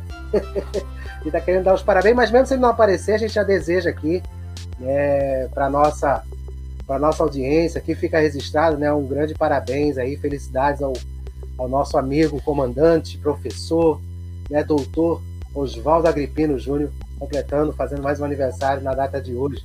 Felicidades e saúde, viu? Vamos em frente. Obrigado. É, um abraço ao doutor Agripino, um abraço ao Bergman, Charles Rota, que eu, são amigos de, de longa data já, né? Grande Bergman, né? Eu tô chegando agora, viu? Mas, comandante, o que foi que aconteceu com o navio realmente, com o Express foi o que aconteceu com ele. Tudo bem, o pessoal vai estar falando que ah, pegou fogo. Pera aí. Não é assim, só pegou fogo. Tem uma história, né? Tem uma sequência né, para a gente destrinchar aqui. Bom. Eu tô com a, eu posso, eu posso entrar naquela imagem? Não? Pode, pode, pode, pode, pode. Vou colocar Como eu falei, o navio deixou o porto da Índia, o navio deixou o porto de Hazira, na Índia, no dia 15 de agosto, 15 de maio, perdão, né? E é, o navio foi para foi para é, Colombo, no, no Sri Lanka. E aí já vamos responder essa pergunta que fez aí o. O Eduardo. Alguém fez aí. Tá, tá aí em cima. Pode descer um pouquinho mais. Deixa eu ver. Aproveitando, bom, o Edward Martin, né? É, o Edward, é, ele fez um questionamento aqui. Sim. Os dois, na verdade. Tem mais, bom, tem mais. Tá empolgado. O navio, o, navio, o navio chegou ao porto de Colombo no dia 19, quase final da noite, né? Atra... Não foi atracar, ele entrou, fundeou o navio aí no, perto do cais do porto para no dia seguinte, ou seja, no dia seguinte é, começar a descarga e carga e a, a operatividade do né? E vai ser rápido, a questão rápida, vocês deixaram aí. Só que no outro dia, né? O navio começou a o, o tri, a tripulação descobriu o container com vazamento de ácido nítrico. E segundo as informações, por isso que é importante falar das informações. Segundo as informações, né, solicitou ao por já tinha feito essa solicitude né, ao porto de Hamad, no Catar, e Hazira, na China, perdão, na Índia, para que eles carregassem, né? E o, pedi, o pedido foi negado, ou seja, não autorizaram a descarga desses contenedores. Por quê? Porque não havia estações especializadas ou peritos é, imediatamente disponíveis para tratar do vazamento do ácido. E o navio continuou a viagem planejada para Colombo. Imagina, aí que eu, por que, que eu falei hoje desses dois portos? Né? Da Hazira da Índia e do Hamad de Catar. São portos de, de primeiro mundo. Tem tudo por isso que eu, que eu falei, alguma coisa errada aconteceu que esses caras, alguém está mentindo. Ou está mentindo o Porto de Hazira, ou o Porto de Hamad, né? Ou que está mentindo é o, o armador japonês. Né? Por que, que eles não tiraram o, o container com vazamento de, de ácido? se tiver um tempo, imagina, estava na China, estava na Índia, foi para para Catar, veio na Índia, depois veio para Colombo. Foi em Colombo que ele é, prendeu fogo. Então, todo esse tempo, por que, que eles não, não tiraram? Eu não sei o que, que aconteceu, mas aqui alguma coisa, e só com a investigação, só com a, com apurar a responsabilidade, a gente vai saber o que, que realmente aconteceu, né? Então, depois foi informado que o navio pegou fogo, a autoridade portuária de Colombo, então eles autorizaram o navio sair do porto, porque ninguém, aquele síndrome, aquele síndrome de, né, no pátio da minha casa eu não quero ninguém, né? É? Se eu tô com Covid e falo para você, ô Montes, eu quero ir na sua casa, porque daqui a dois dias vou. Eu tô com Covid, daqui a dois dias vou, vou ser internado, né? Você não vai gostar, você não vai querer um doente na sua casa que ponga em perigo a, a sua família, né? Então é a mesma coisa que aconteceu aqui. Só que depois que deram aviso de que estava saindo já fumaça, eles mandaram um e-mail, um e-mail para o, o administrador do porto solicitando a descarga do container. Pois já era tarde. Aí a autoridade portuária ordenou que o navio fosse a, a 9 milhas, 9,5 milhas ao norte de Colombo, né? Para fazer o combate a incêndio né? Que aconteceu foram navios de Sri Lanka a fazer o combate a incêndio, vem da Índia, vem embarcação especializada para fazer o enfriamento, porque a princípio, ou a princípio, o produto perigoso, né, que estava incendiando aí era o ácido nítrico, né? Mas você sabe que o ácido nítrico, ou seja, todo mundo sabe, quem conhece isso, um especialista, sabe que o, o, o ácido nítrico não é inflamável. Não é inflamável. Mas, como falei contigo hoje, né? Quando o produto sai da embalagem, e no caso do ácido nítrico, né? O navio, perdão, a carga, a carga chega e entra em contato com metais, você tem o princípio de incêndio e você tem princípio de explosão. Um dos dois, primeiramente. Né? Aconteceu que, primeiramente, é, teve incêndio, Aí, saber se foi, se foi por contato com metais ou por, por contato com outro tipo de carga, porque quando sai daí do contenedor, do container, o produto, e entra em contato com outro produto, libera outro tipo de produto, geralmente gases inflamáveis. Então, como eu te falei hoje, também como comburente, ele gera oxigênio para poder o, o fogo acontecer. É isso que a gente está vendo agora. Então, é, isso chama-se de reação química. E a reação, quando tem reação química, já praticamente não tem, não tem como você apagar um fogo. Sendo que esse, esse produto, o ácido nítrico, você pode combater com água, você pode combater com areia, né?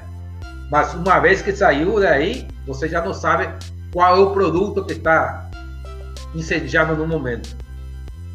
A mistura já gera outro tipo de produto, né? Então, o navio, ah, o pessoal da, o pessoal no início da, no início do, da saída da fumaça, da, da reação química, o pessoal da autoridade portuária é, de Sri Lanka e a autoridade marítima de Sri Lanka estiveram a bordo para analisar qual seria a melhor forma para combater incêndio. Estiveram aí a bordo. Foram olhar, tudo bem, né? E já na hora eles falaram que foi reação química. Efetivamente, né? você vê o rastro que deixou né, no navio é reação química, não tem outro, né? Então, para você ver com essa imagem, né? Até de helicópteros da, da Índia, eles estavam jogando né, produtos químicos para poder, mas já não teve caso, né?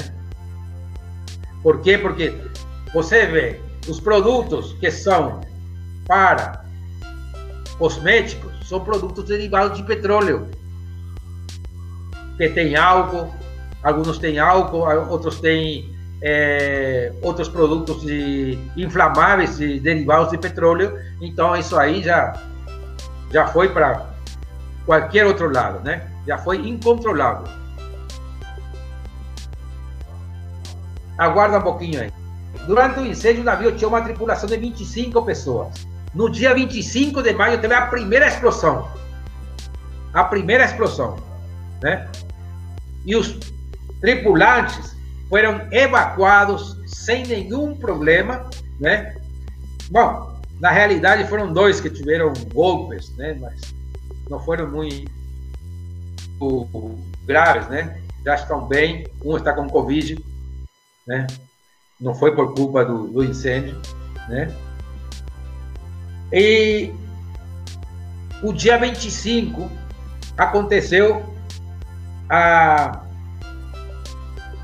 a primeira explosão, né? A primeira explosão aconteceu no dia 25. Sinal de que o produto caiu em maior quantidade, né? E aí já virou incontrolável, então já começou a, a ter explosão. Bom, aí começaram a, começaram a aparecer containers e pedaços de outro, troços de outra da carga nas praias a nove, a nove milhas do navio, né? Que foram levados pelo, pelo vento e pela, pela corrente, né? E nessa parte aí, nessa parte aí, é, Montes, dentro das cargas que estava levando o navio, apareceu uma matéria-prima utilizada para fazer plásticos. O nome dele é Needers. Needers. É o, o, tipo de plástico que se utiliza para tudo tipo, para fabricar qualquer tipo de plástico. É uma matéria-prima para de, de plástico para utilizar qualquer para fabricar qualquer tipo de plástico. Então, esse, esse material, esse material, com a explosão, foi lançado ao mar. E esse material não é biodegradável.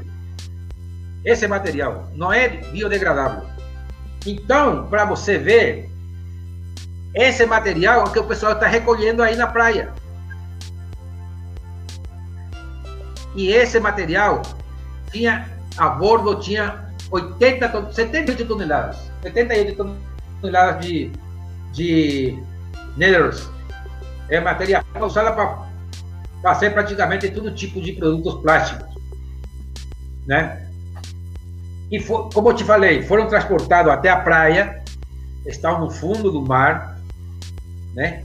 E também, também, isso aqui, segundo um especialista da Universidade de Western Austrália, né? Isso vai ter uma consequência grave para o meio marítimo, é, marino, perdão, para o meio marinho. Por quê? Porque não vai poder ter pesca por um longo tempo. Os pescadores vão ter que rebuscar para o outro lado. E aí que está o negócio da, do que te falei hoje, né?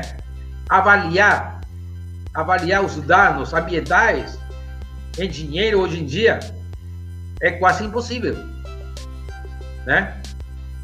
Então você está vendo aí o material que ele está recolhendo aí. Olha a quantidade que estão recolhendo, né? Então isso aí é é terrível. O dano ambiental não é nem o petróleo que está preocupado. Agora é esse aqui, esse material aqui. Estão, eles estão muito preocupados com isso porque o a Federação de Pescadores aí de Colombo, 50 é, milhas ao redor, eles não podem pescar agora. Está proibido. Então, para você ver, né? É? né? Então, para você ver que é, não é fácil, não, né? Então, no dia 26, no dia 26 de, de maio, o presidente da Autoridade da Proteção Ambiental Marítima de Sri Lanka, aí ele comunicou que a bordo do navio existia 370 toneladas de óleo. E que se o navio chegasse a afundar, metade do óleo é que faria a poluição. É isso era a maior preocupação deles, né? Até então. Eu acho no meu entender, né, que a parte química já praticamente não pouco ou nada, vai ter só os resíduos aí, o, o resto do, dos produtos, né? Já a maioria queimou tudo. Então, para você ver, é, no dia 30 de maio, às 11 horas, no domingo, no domingo foi, né? Os especialistas que estavam analisando o, o navio, eles vistoriaram o casco do navio e acharam que estava em perfeita condição, né? Só que para você ver aí na imagem, no dia de hoje, eles tentaram tirar o navio do local para levar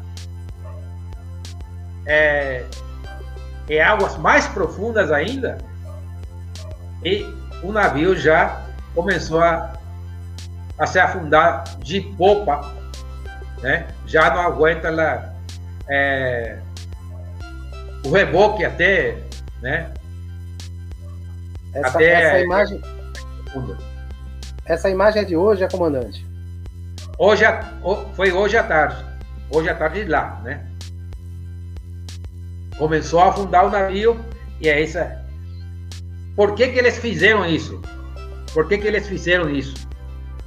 Porque o impacto ambiental, imagina, aí já, já tem um jogo de interesses. O impacto ambiental poderia ter consequências graves, né? E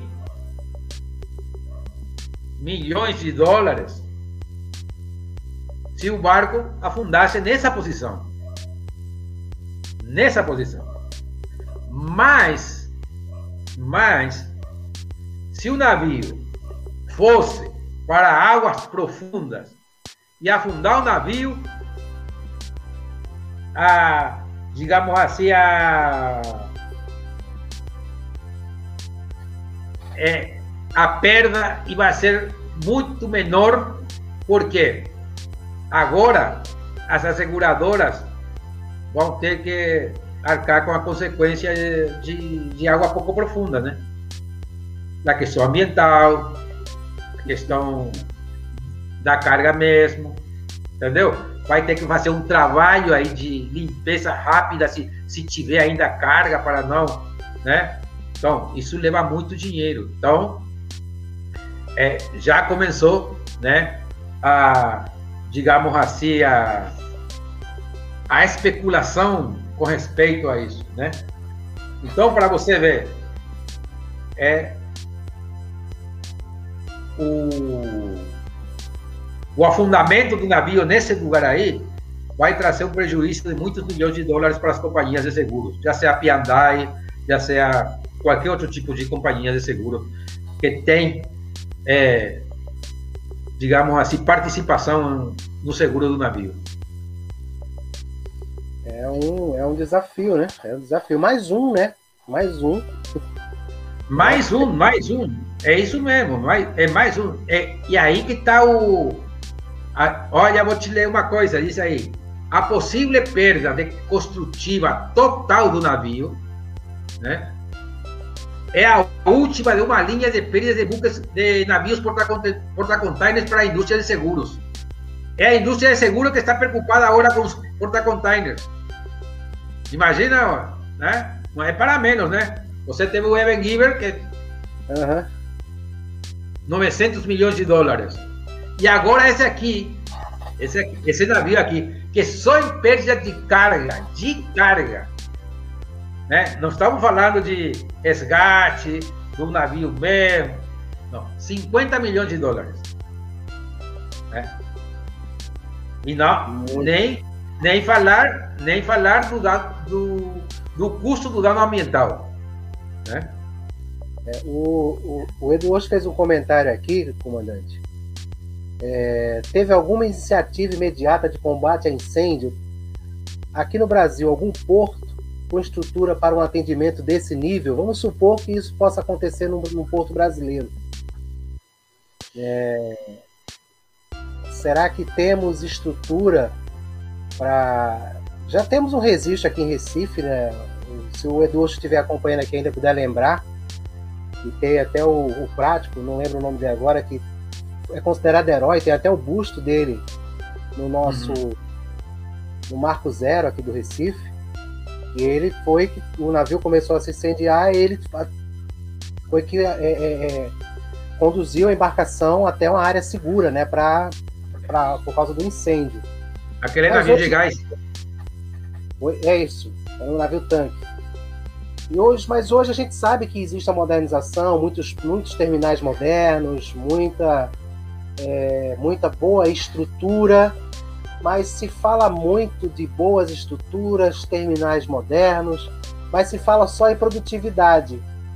Será que os terminais estão preparados também para a questão de segurança? Recentemente, há alguns anos atrás, no Porto de Santos, é, aconteceu aí o vazamento de um de um produto químico que eu não lembro agora qual é, que teve que não podia entrar em contato com água, né? E esse produto teve contato com água é, e acabou, não, isso não foi no navio, foi dentro do terminal de Santos que acabou, né? Criando por vários dias aquela aquela poluição, né? Afetando muitas muitas pessoas com, a, com gripe aguda, né? crise aguda, né? De respiratória. É, Será que a gente tem aí uma segurança, comandante, no Brasil? Olha, quando acontece um produto, é, um incêndio com um produto químico, é muito difícil, é muito difícil você achar, você achar um método ideal para combater esse incêndio. Eu coloquei você esse exemplo aqui dessa, desse ácido nítrico, né? mexer com ele é um produto, é um produto perigoso. Né? Eu pego o ácido nítrico dessa garrafa aqui, Eu pego assim, levo com muito cuidado, coloco dentro de, de um container, tudo direitinho, né? Amarro ele, tudo direitinho. Até aí tudo bem, não tem ninguém, nenhum problema. E ele é um produto perigoso. Mas esse, essa garrafa, eu coloquei, joguei lá dentro do, dentro do, do container. E esse, essa embalagem quebrou e o, e o produto vazou. Quando vazou o produto, ele já se converteu com outra coisa. Entendeu? Então tem produtos, como você falou, que você não pode é, colocar água. Esse aqui, o, o, o ácido nítrico, você com água podia enfriar. Mas você não sabe qual foi o produto que ele entrou em reação térmica, é, química, né? Então, de repente, você está jogando água, o que você está fazendo é avivar o fogo. Então é muito difícil, por isso que geralmente, geralmente, o combate a incêndio a produtos químicos, né? Em grande escala, deixa ele queimar e faz o possível que ele não não se expanda, ele não não avance para outro lugar, né? A mesma coisa que acontece a, a mesma coisa que acontece com o combustível. Lembra do porto de, de Santos também, aquele, aquela terminal? Bom, você faz o enfriamento. E o Brasil, o Brasil tem, tem é, equipamento para combater esse tipo de, de incêndio. Tem, só que não nos portos. Né? Geralmente são os que cuidam, os revocadores que cuidam das plataformas. Mas a maior, a maior arma dos portos brasileiros é a, é a capacitação, o treinamento. Isso que é importante. Investir em treinamento, em capacitação, você está investindo em segurança. O que, que aconteceu com esse armador japonês? Perdeu o navio, perdeu o navio, né? Por não jogar, por dar uma, né? Por não jogar no mar um, um container com um determinado tipo de proteção para né, evitar um mal maior, né? Então, é coisa desse tipo mais ou menos que tem que porque aqui aqui é a falta foi de treinamento do pessoal para combater para combater a fuga do produto, né? O treinamento deles aí, o treinamento dele aí foi muito básico. E não precisava muita coisa para arrumar isso aí. Areia, olha só, areia, água, né? E as embalagens de plástico para depois processar em alguma em algum lugar seguro o produto que foi derramado, que foi jogado fora. Entendeu? Então eu acho que foi acontece muita coisa, acontece outra coisa também, é, Marquês. O pessoal do escritório não está preparado para isso, para guiar o pessoal de bordo. Tem que ter um especialista. Quem trabalha com container hoje em dia tem que ter especialista na área. Não tem outra.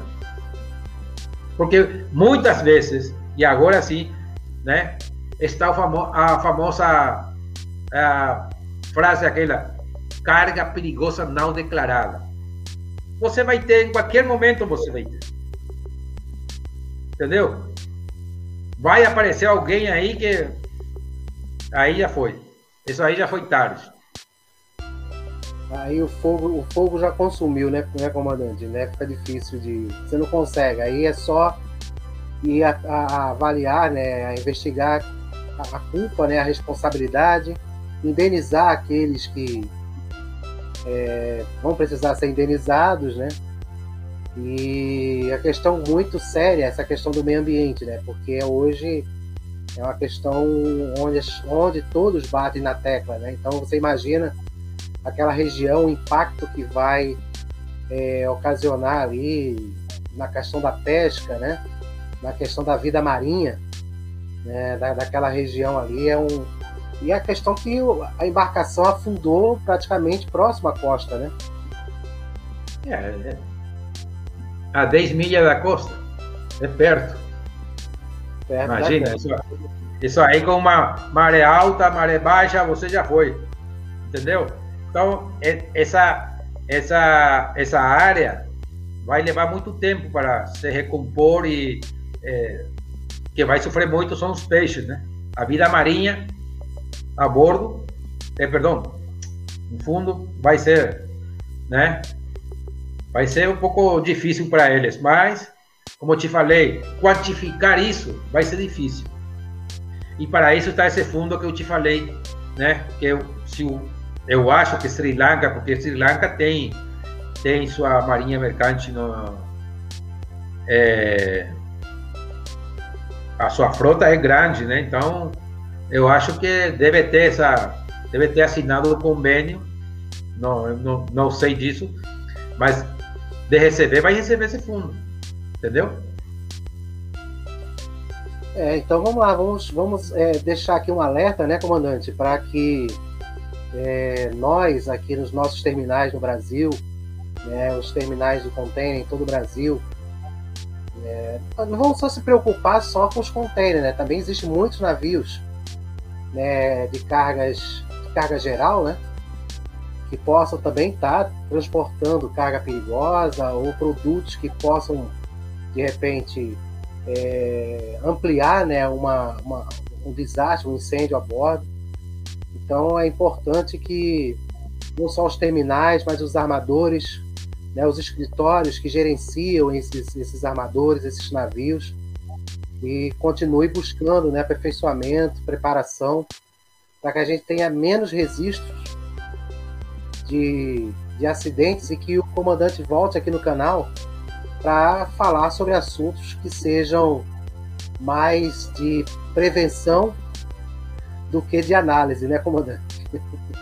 Essa é a ideia, né? Você, para você ver, é, eu fiz dois trabalhos para a Maersk.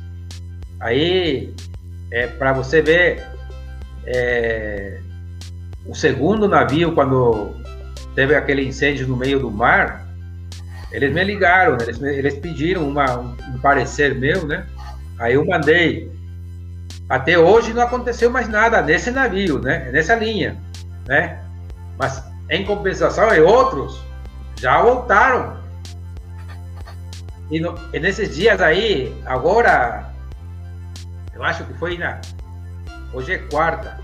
Na, seg na, é, na segunda, eu acho que na segunda, um navio de passageiro nessa região também pegou fogo. Então, para você ver, para você ver, muitas vezes a gente não dá muita importância, mas é, é, é como você falou, navios de carga geral. Tem pouco já hoje em dia de carga geral, mas tem. E isso tem que ter muito cuidado, porque geralmente a carga é a granel, né? Negócio de fertilizante, negócio de algodão, imagina, o algodão, né? O algodão hoje em dia já não pode já não pode levar mais livremente, né? As pessoas pensam que é assim, inofensivo, né, comandante? O algodão, né? Aparenta ser tão inofensivo. Mas você compra aquele da, das drogarias, das farmácias, você compra aquele paquetinho, joga um pouco de água dentro e deixa ele aí. Daqui a pouco ele sai fumaça. Né? Tá vendo, pessoal? Imagina. Tá vocês aí? Imagina. Então você vê, você vê é, esse tipo de, de carga, você acha que não vai ter. Não, tem sim. Conheceu, não, não custa nada. Outro dia também outro tipo de carvão, carvão mineral carvão mineral só, não tem problema. Mas deixa ele molhar. deixa ele molhar e coloca ele no lugar que, que a temperatura seja um pouco elevada, né? Você vai ter fogo, se não é hoje, amanhã é amanhã. Assim de fácil.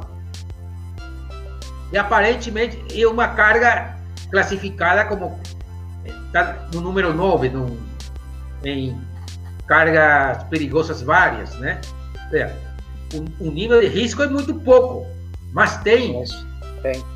E esse pequeno risco pode ocasionar um grande risco se ele estiver próximo ao outro. Imagina, imagina um, um carvão esquentado e um produto desse gerando um, um gás. Então, é o complemento ideal. Tá vendo, pessoal? Tem que ter muita atenção, realmente. É um, é um assunto muito interessante. Eu gostaria que. Pode falar, pode falar, comandante. E a, e a segregação a bordo é muito importante. A segregação. Não, você não porque é produto químico tem que colocar tudo no mesmo lugar. Por isso é importante conhecer o produto. Né? E é fácil você identificar, conhecer, saber. Ah, o que, é que eu tenho aqui? Ah, esse aqui. Ah, ah, isso aqui não pode com isso aqui. É, ou seja, tem, não é muito difícil. E para quem está trabalhando todo dia, você já. Já acaba já sendo automático, né, o conhecimento. Automático, entendeu? Não porque, não porque carga perigosa você coloca tudo no mesmo lugar. Não, a bordo. Isso aí é uma bomba de tempo, né? É, é, é, como se fosse a carga reefer, né? Que tem que ficar toda naquela posição ali do, da embarcação é... dos, dos plugs. Não, não tem nada a ver, né? Não, nada a ver. Por exemplo, você sabe a pintura de carro, pintura de carro, pintura de navio. Você não pode ter junto com o combustível.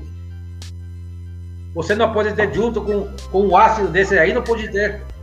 Você vai ter. Em breve você vai ter incêndio pintura. Entendeu? Então, isso é importante conhecer. É, eu estou passando até aqui no rodapé. Quem quiser o contato aí do comandante Oscar Cortés, especialista em acidentes marítimos aí, tem várias habilitações pela IMO, né? Então tem aí o LinkedIn dele aí, pode ir lá acompanhar as publicações do, do Oscar Benito Cortés lá no LinkedIn. Tem o site, quem quiser ver também a, o trabalho, né? atmp.com.py, no Paraguai, né? Do Paraguai. E tem o e-mail aqui, ocortece.hotmail.com, se vocês quiserem mais informação. Né? Quem tiver aí de terminal, acompanhando aqui ao vivo, quem vai estar acompanhando depois gravado, quiser direcionar essa transmissão para os armadores, né? Claro, muitos já conhecem aí o trabalho do comandante Oscar Cortés, mas é bom sempre a gente estar tá reforçando aqui. Né? Já tivemos alguns eventos aqui no canal referente à carga perigosa. Né? Um, se eu não me engano, o primeiro evento que ele participou aqui conosco, ou foi o segundo, é, foi referente à carga perigosa. Né? Então, é bom a gente tratar com especialista, pessoa que conhece, que está estudando o assunto, sabe do assunto, para que a gente tenha segurança aí e evite que venha acontecer novos acidentes que tanto pode acontecer a bordo, pode, como pode acontecer dentro de um terminal. Né? Até a segregação dentro do terminal. Você não vai separar uma quadra só para carga perigosa que pode dar problema sério, né? Então, é, fica aqui o recado. Eu queria aproveitar, antes da gente passar para as considerações finais aqui do nosso, nosso excelente, grande convidado aqui, o professor, né, especialista Oscar Cortés, a Cristina Cabral está aqui com a gente, né, acompanhando. O Marcos Dux, logística portuária, está sempre aqui com a gente, aqui dando um apoio aqui ao nosso trabalho. O Alejandro, Alejandro Pereira, grande Cortés, orgulho nacional. Agora, Alejandro, qual nacional? Paraguai ou Nacional Brasil? Não importa, é os dois, tá certo, certíssimo. Muito obrigado, Alejandro, pela, pelos seus comentários. O Alexandre Quirino aqui, falando muito boa discussão. Parabéns, Montes e ao Cortese. Comandante, é, eu gostaria de agradecer mais uma vez aqui é, a sua a oportunidade de, tê-lo aqui no nosso, no nosso canal, trazer conhecimento, trazer um assunto recente, né, que as pessoas têm que estar atentas, elas, elas muitas vezes não dão a atenção merecida ao assunto.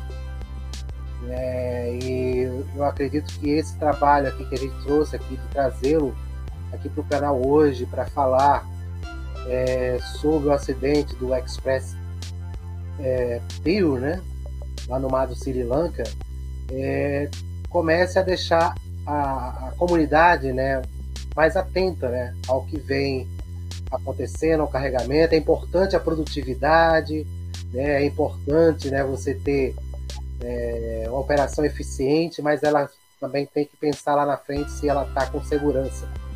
Então é importante isso aí. Comandante, o espaço é todo seu para suas considerações finais.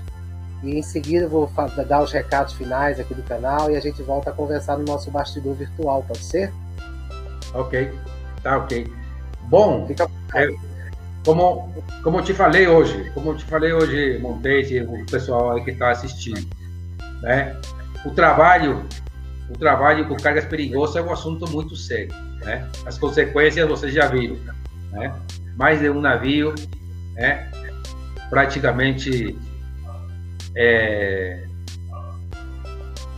fora de, de serviço, né? Por causa do incêndio, por causa de reações químicas, né? Então, é, qualquer tipo de trabalho com carga perigosa exige um conhecimento do produto, dos procedimentos, né? E, sobretudo, né, da segregação da carga a bordo do navio ou nos portos e terminais. Né?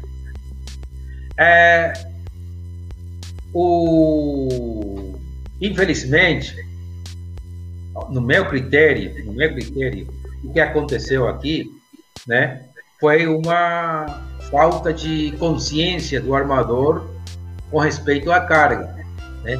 Poderia ter solucionado o problema em tempo e forma para poder é, evitar essa tragédia, né? Porque é uma tragédia não só para o mundo marítimo, para o comércio internacional, mas também para o meio ambiente.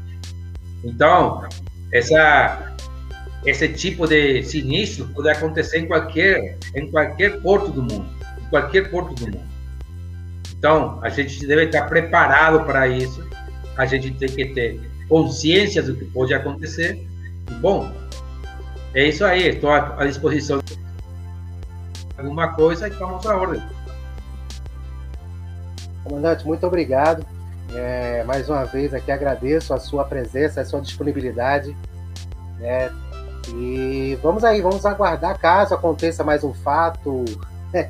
eu espero que não aconteça, né? mas a gente sabe que, que a gente está sujeito realmente a acontecer né, mas outros temas relacionados à segurança da navegação, a questão da carga perigosa, né, algum tema relacionado a IMO, a gente terá o maior prazer de trazer, trazê-lo de volta aqui para o nosso canal né, e poder interagir com a nossa audiência. Muito obrigado, comandante. Meu agradecimento, gente... meu agradecimento a você, Montes. Né? Um abraço a todos, a Cristina Cabral, que eu conheço, né? O Alexander Pere... Alejandro Pereira. bom, tá bom. É isso aí, então, muito obrigado pela. Você sabe que pode contar comigo para. Sempre estou disposto para ajudar no meio marítimo, portuário, né? Então, você sabe, pode contar com minha. Com o pouco que eu sei, ou muito que eu sei, à sua disposição. Muito obrigado, Montes. Muito obrigado. Daqui a pouco a gente conversa no nosso bastidor. Até já. Ok, obrigado. Bem, pessoal, finalizando aqui mais um grande evento aqui no canal. Eu quero agradecer a audiência de vocês. Né? Eu quero pedir a gentileza, se não está inscrito aqui no nosso canal, né, se inscreva, né? Dá, dá uma moral pra gente, né? Faz uma curtida, né? compartilhem né, esse evento, compartilhe para as pessoas que você acha que realmente devem conhecer um pouco mais sobre o acidente que, aconteceu com o navio Express Peel né, e tomar isso como lição, né? E, e levar né, a risca né, ao que o comandante Oscar Cortes passou aqui para nós nesse grande evento de hoje aqui no nosso canal. Lembrando que vai ficar salvo aqui na nossa plataforma, aqui no MTZ, na Conexão MTZ no YouTube. É, a gente vai estar disponibilizando também no, na versão podcast lá no MTZcast. É, e eu peço a vocês seguir a gente também lá no Instagram, arroba MTZ Shipping Service participarem, né? A gente vai estar tá aí, tá a, vou até colocar aqui na tela para vocês. Né? Vocês que trabalham na área portuária, participem, gente. Participem do primeiro concurso. É amador de fotografias portuárias aqui da MTZ. A gente ia fazer o sorteio, né? Não o sorteio, a votação nessa segunda-feira, mas como teve pouca procura, né? As pessoas não estavam engajando, então, ah, vamos dar mais uma oportunidade, vamos jogar mais uns 15 dias. Então a gente passou para mais 15 dias né, o, a participação do concurso, você bate a foto lá, marca a MTZ, né, coloca a hashtag lá, é minha, minha foto na Conexão MTZ, e vocês aí vão poder né, escolher um dos livros que foram lançados aqui no canal. Né, a gente vai estar fazendo a divulgação aí nas nossas redes sociais. Então, gente, terminando aqui, quarta-feira, meio de semana, né? A gente já está aqui na, na, na, na, correria aqui para para quinta-feira, né? Já estamos buscando aí o evento da próxima semana. A gente vai estar tá mantendo vocês informados. Né? Eu quero dar um abraço aí ao Alexandre Quirino, ao Alejandro Pereira, ao Marcos, Edu Ost, o Mauro Correia, né? Várias pessoas que estiveram aqui com a gente, né? A Cristina Cabral, o Charles Rota, o, o Wellington Beckman, o Paulo Nunes, o Dinael, Gente, muito prazer, meu Romeu Lima, Najara. Pessoal, é, eu acho que eu não estou esquecendo de passar nenhum recado para vocês, não. Hoje eu estou um pouco exausto, foi bastante corrido, mas graças a Deus conseguimos concluir o dia com sucesso. Né? Então, a gente se vê aí no próximo, no próximo evento, aí a gente vai estar divulgando aí nas nossas redes sociais, certo? Uma gratidão a todos vocês aí que estão prestigiando o nosso trabalho aí, vem acompanhando e ajudando a fazer acontecer. A gente se vê no próximo episódio. Tchau, tchau.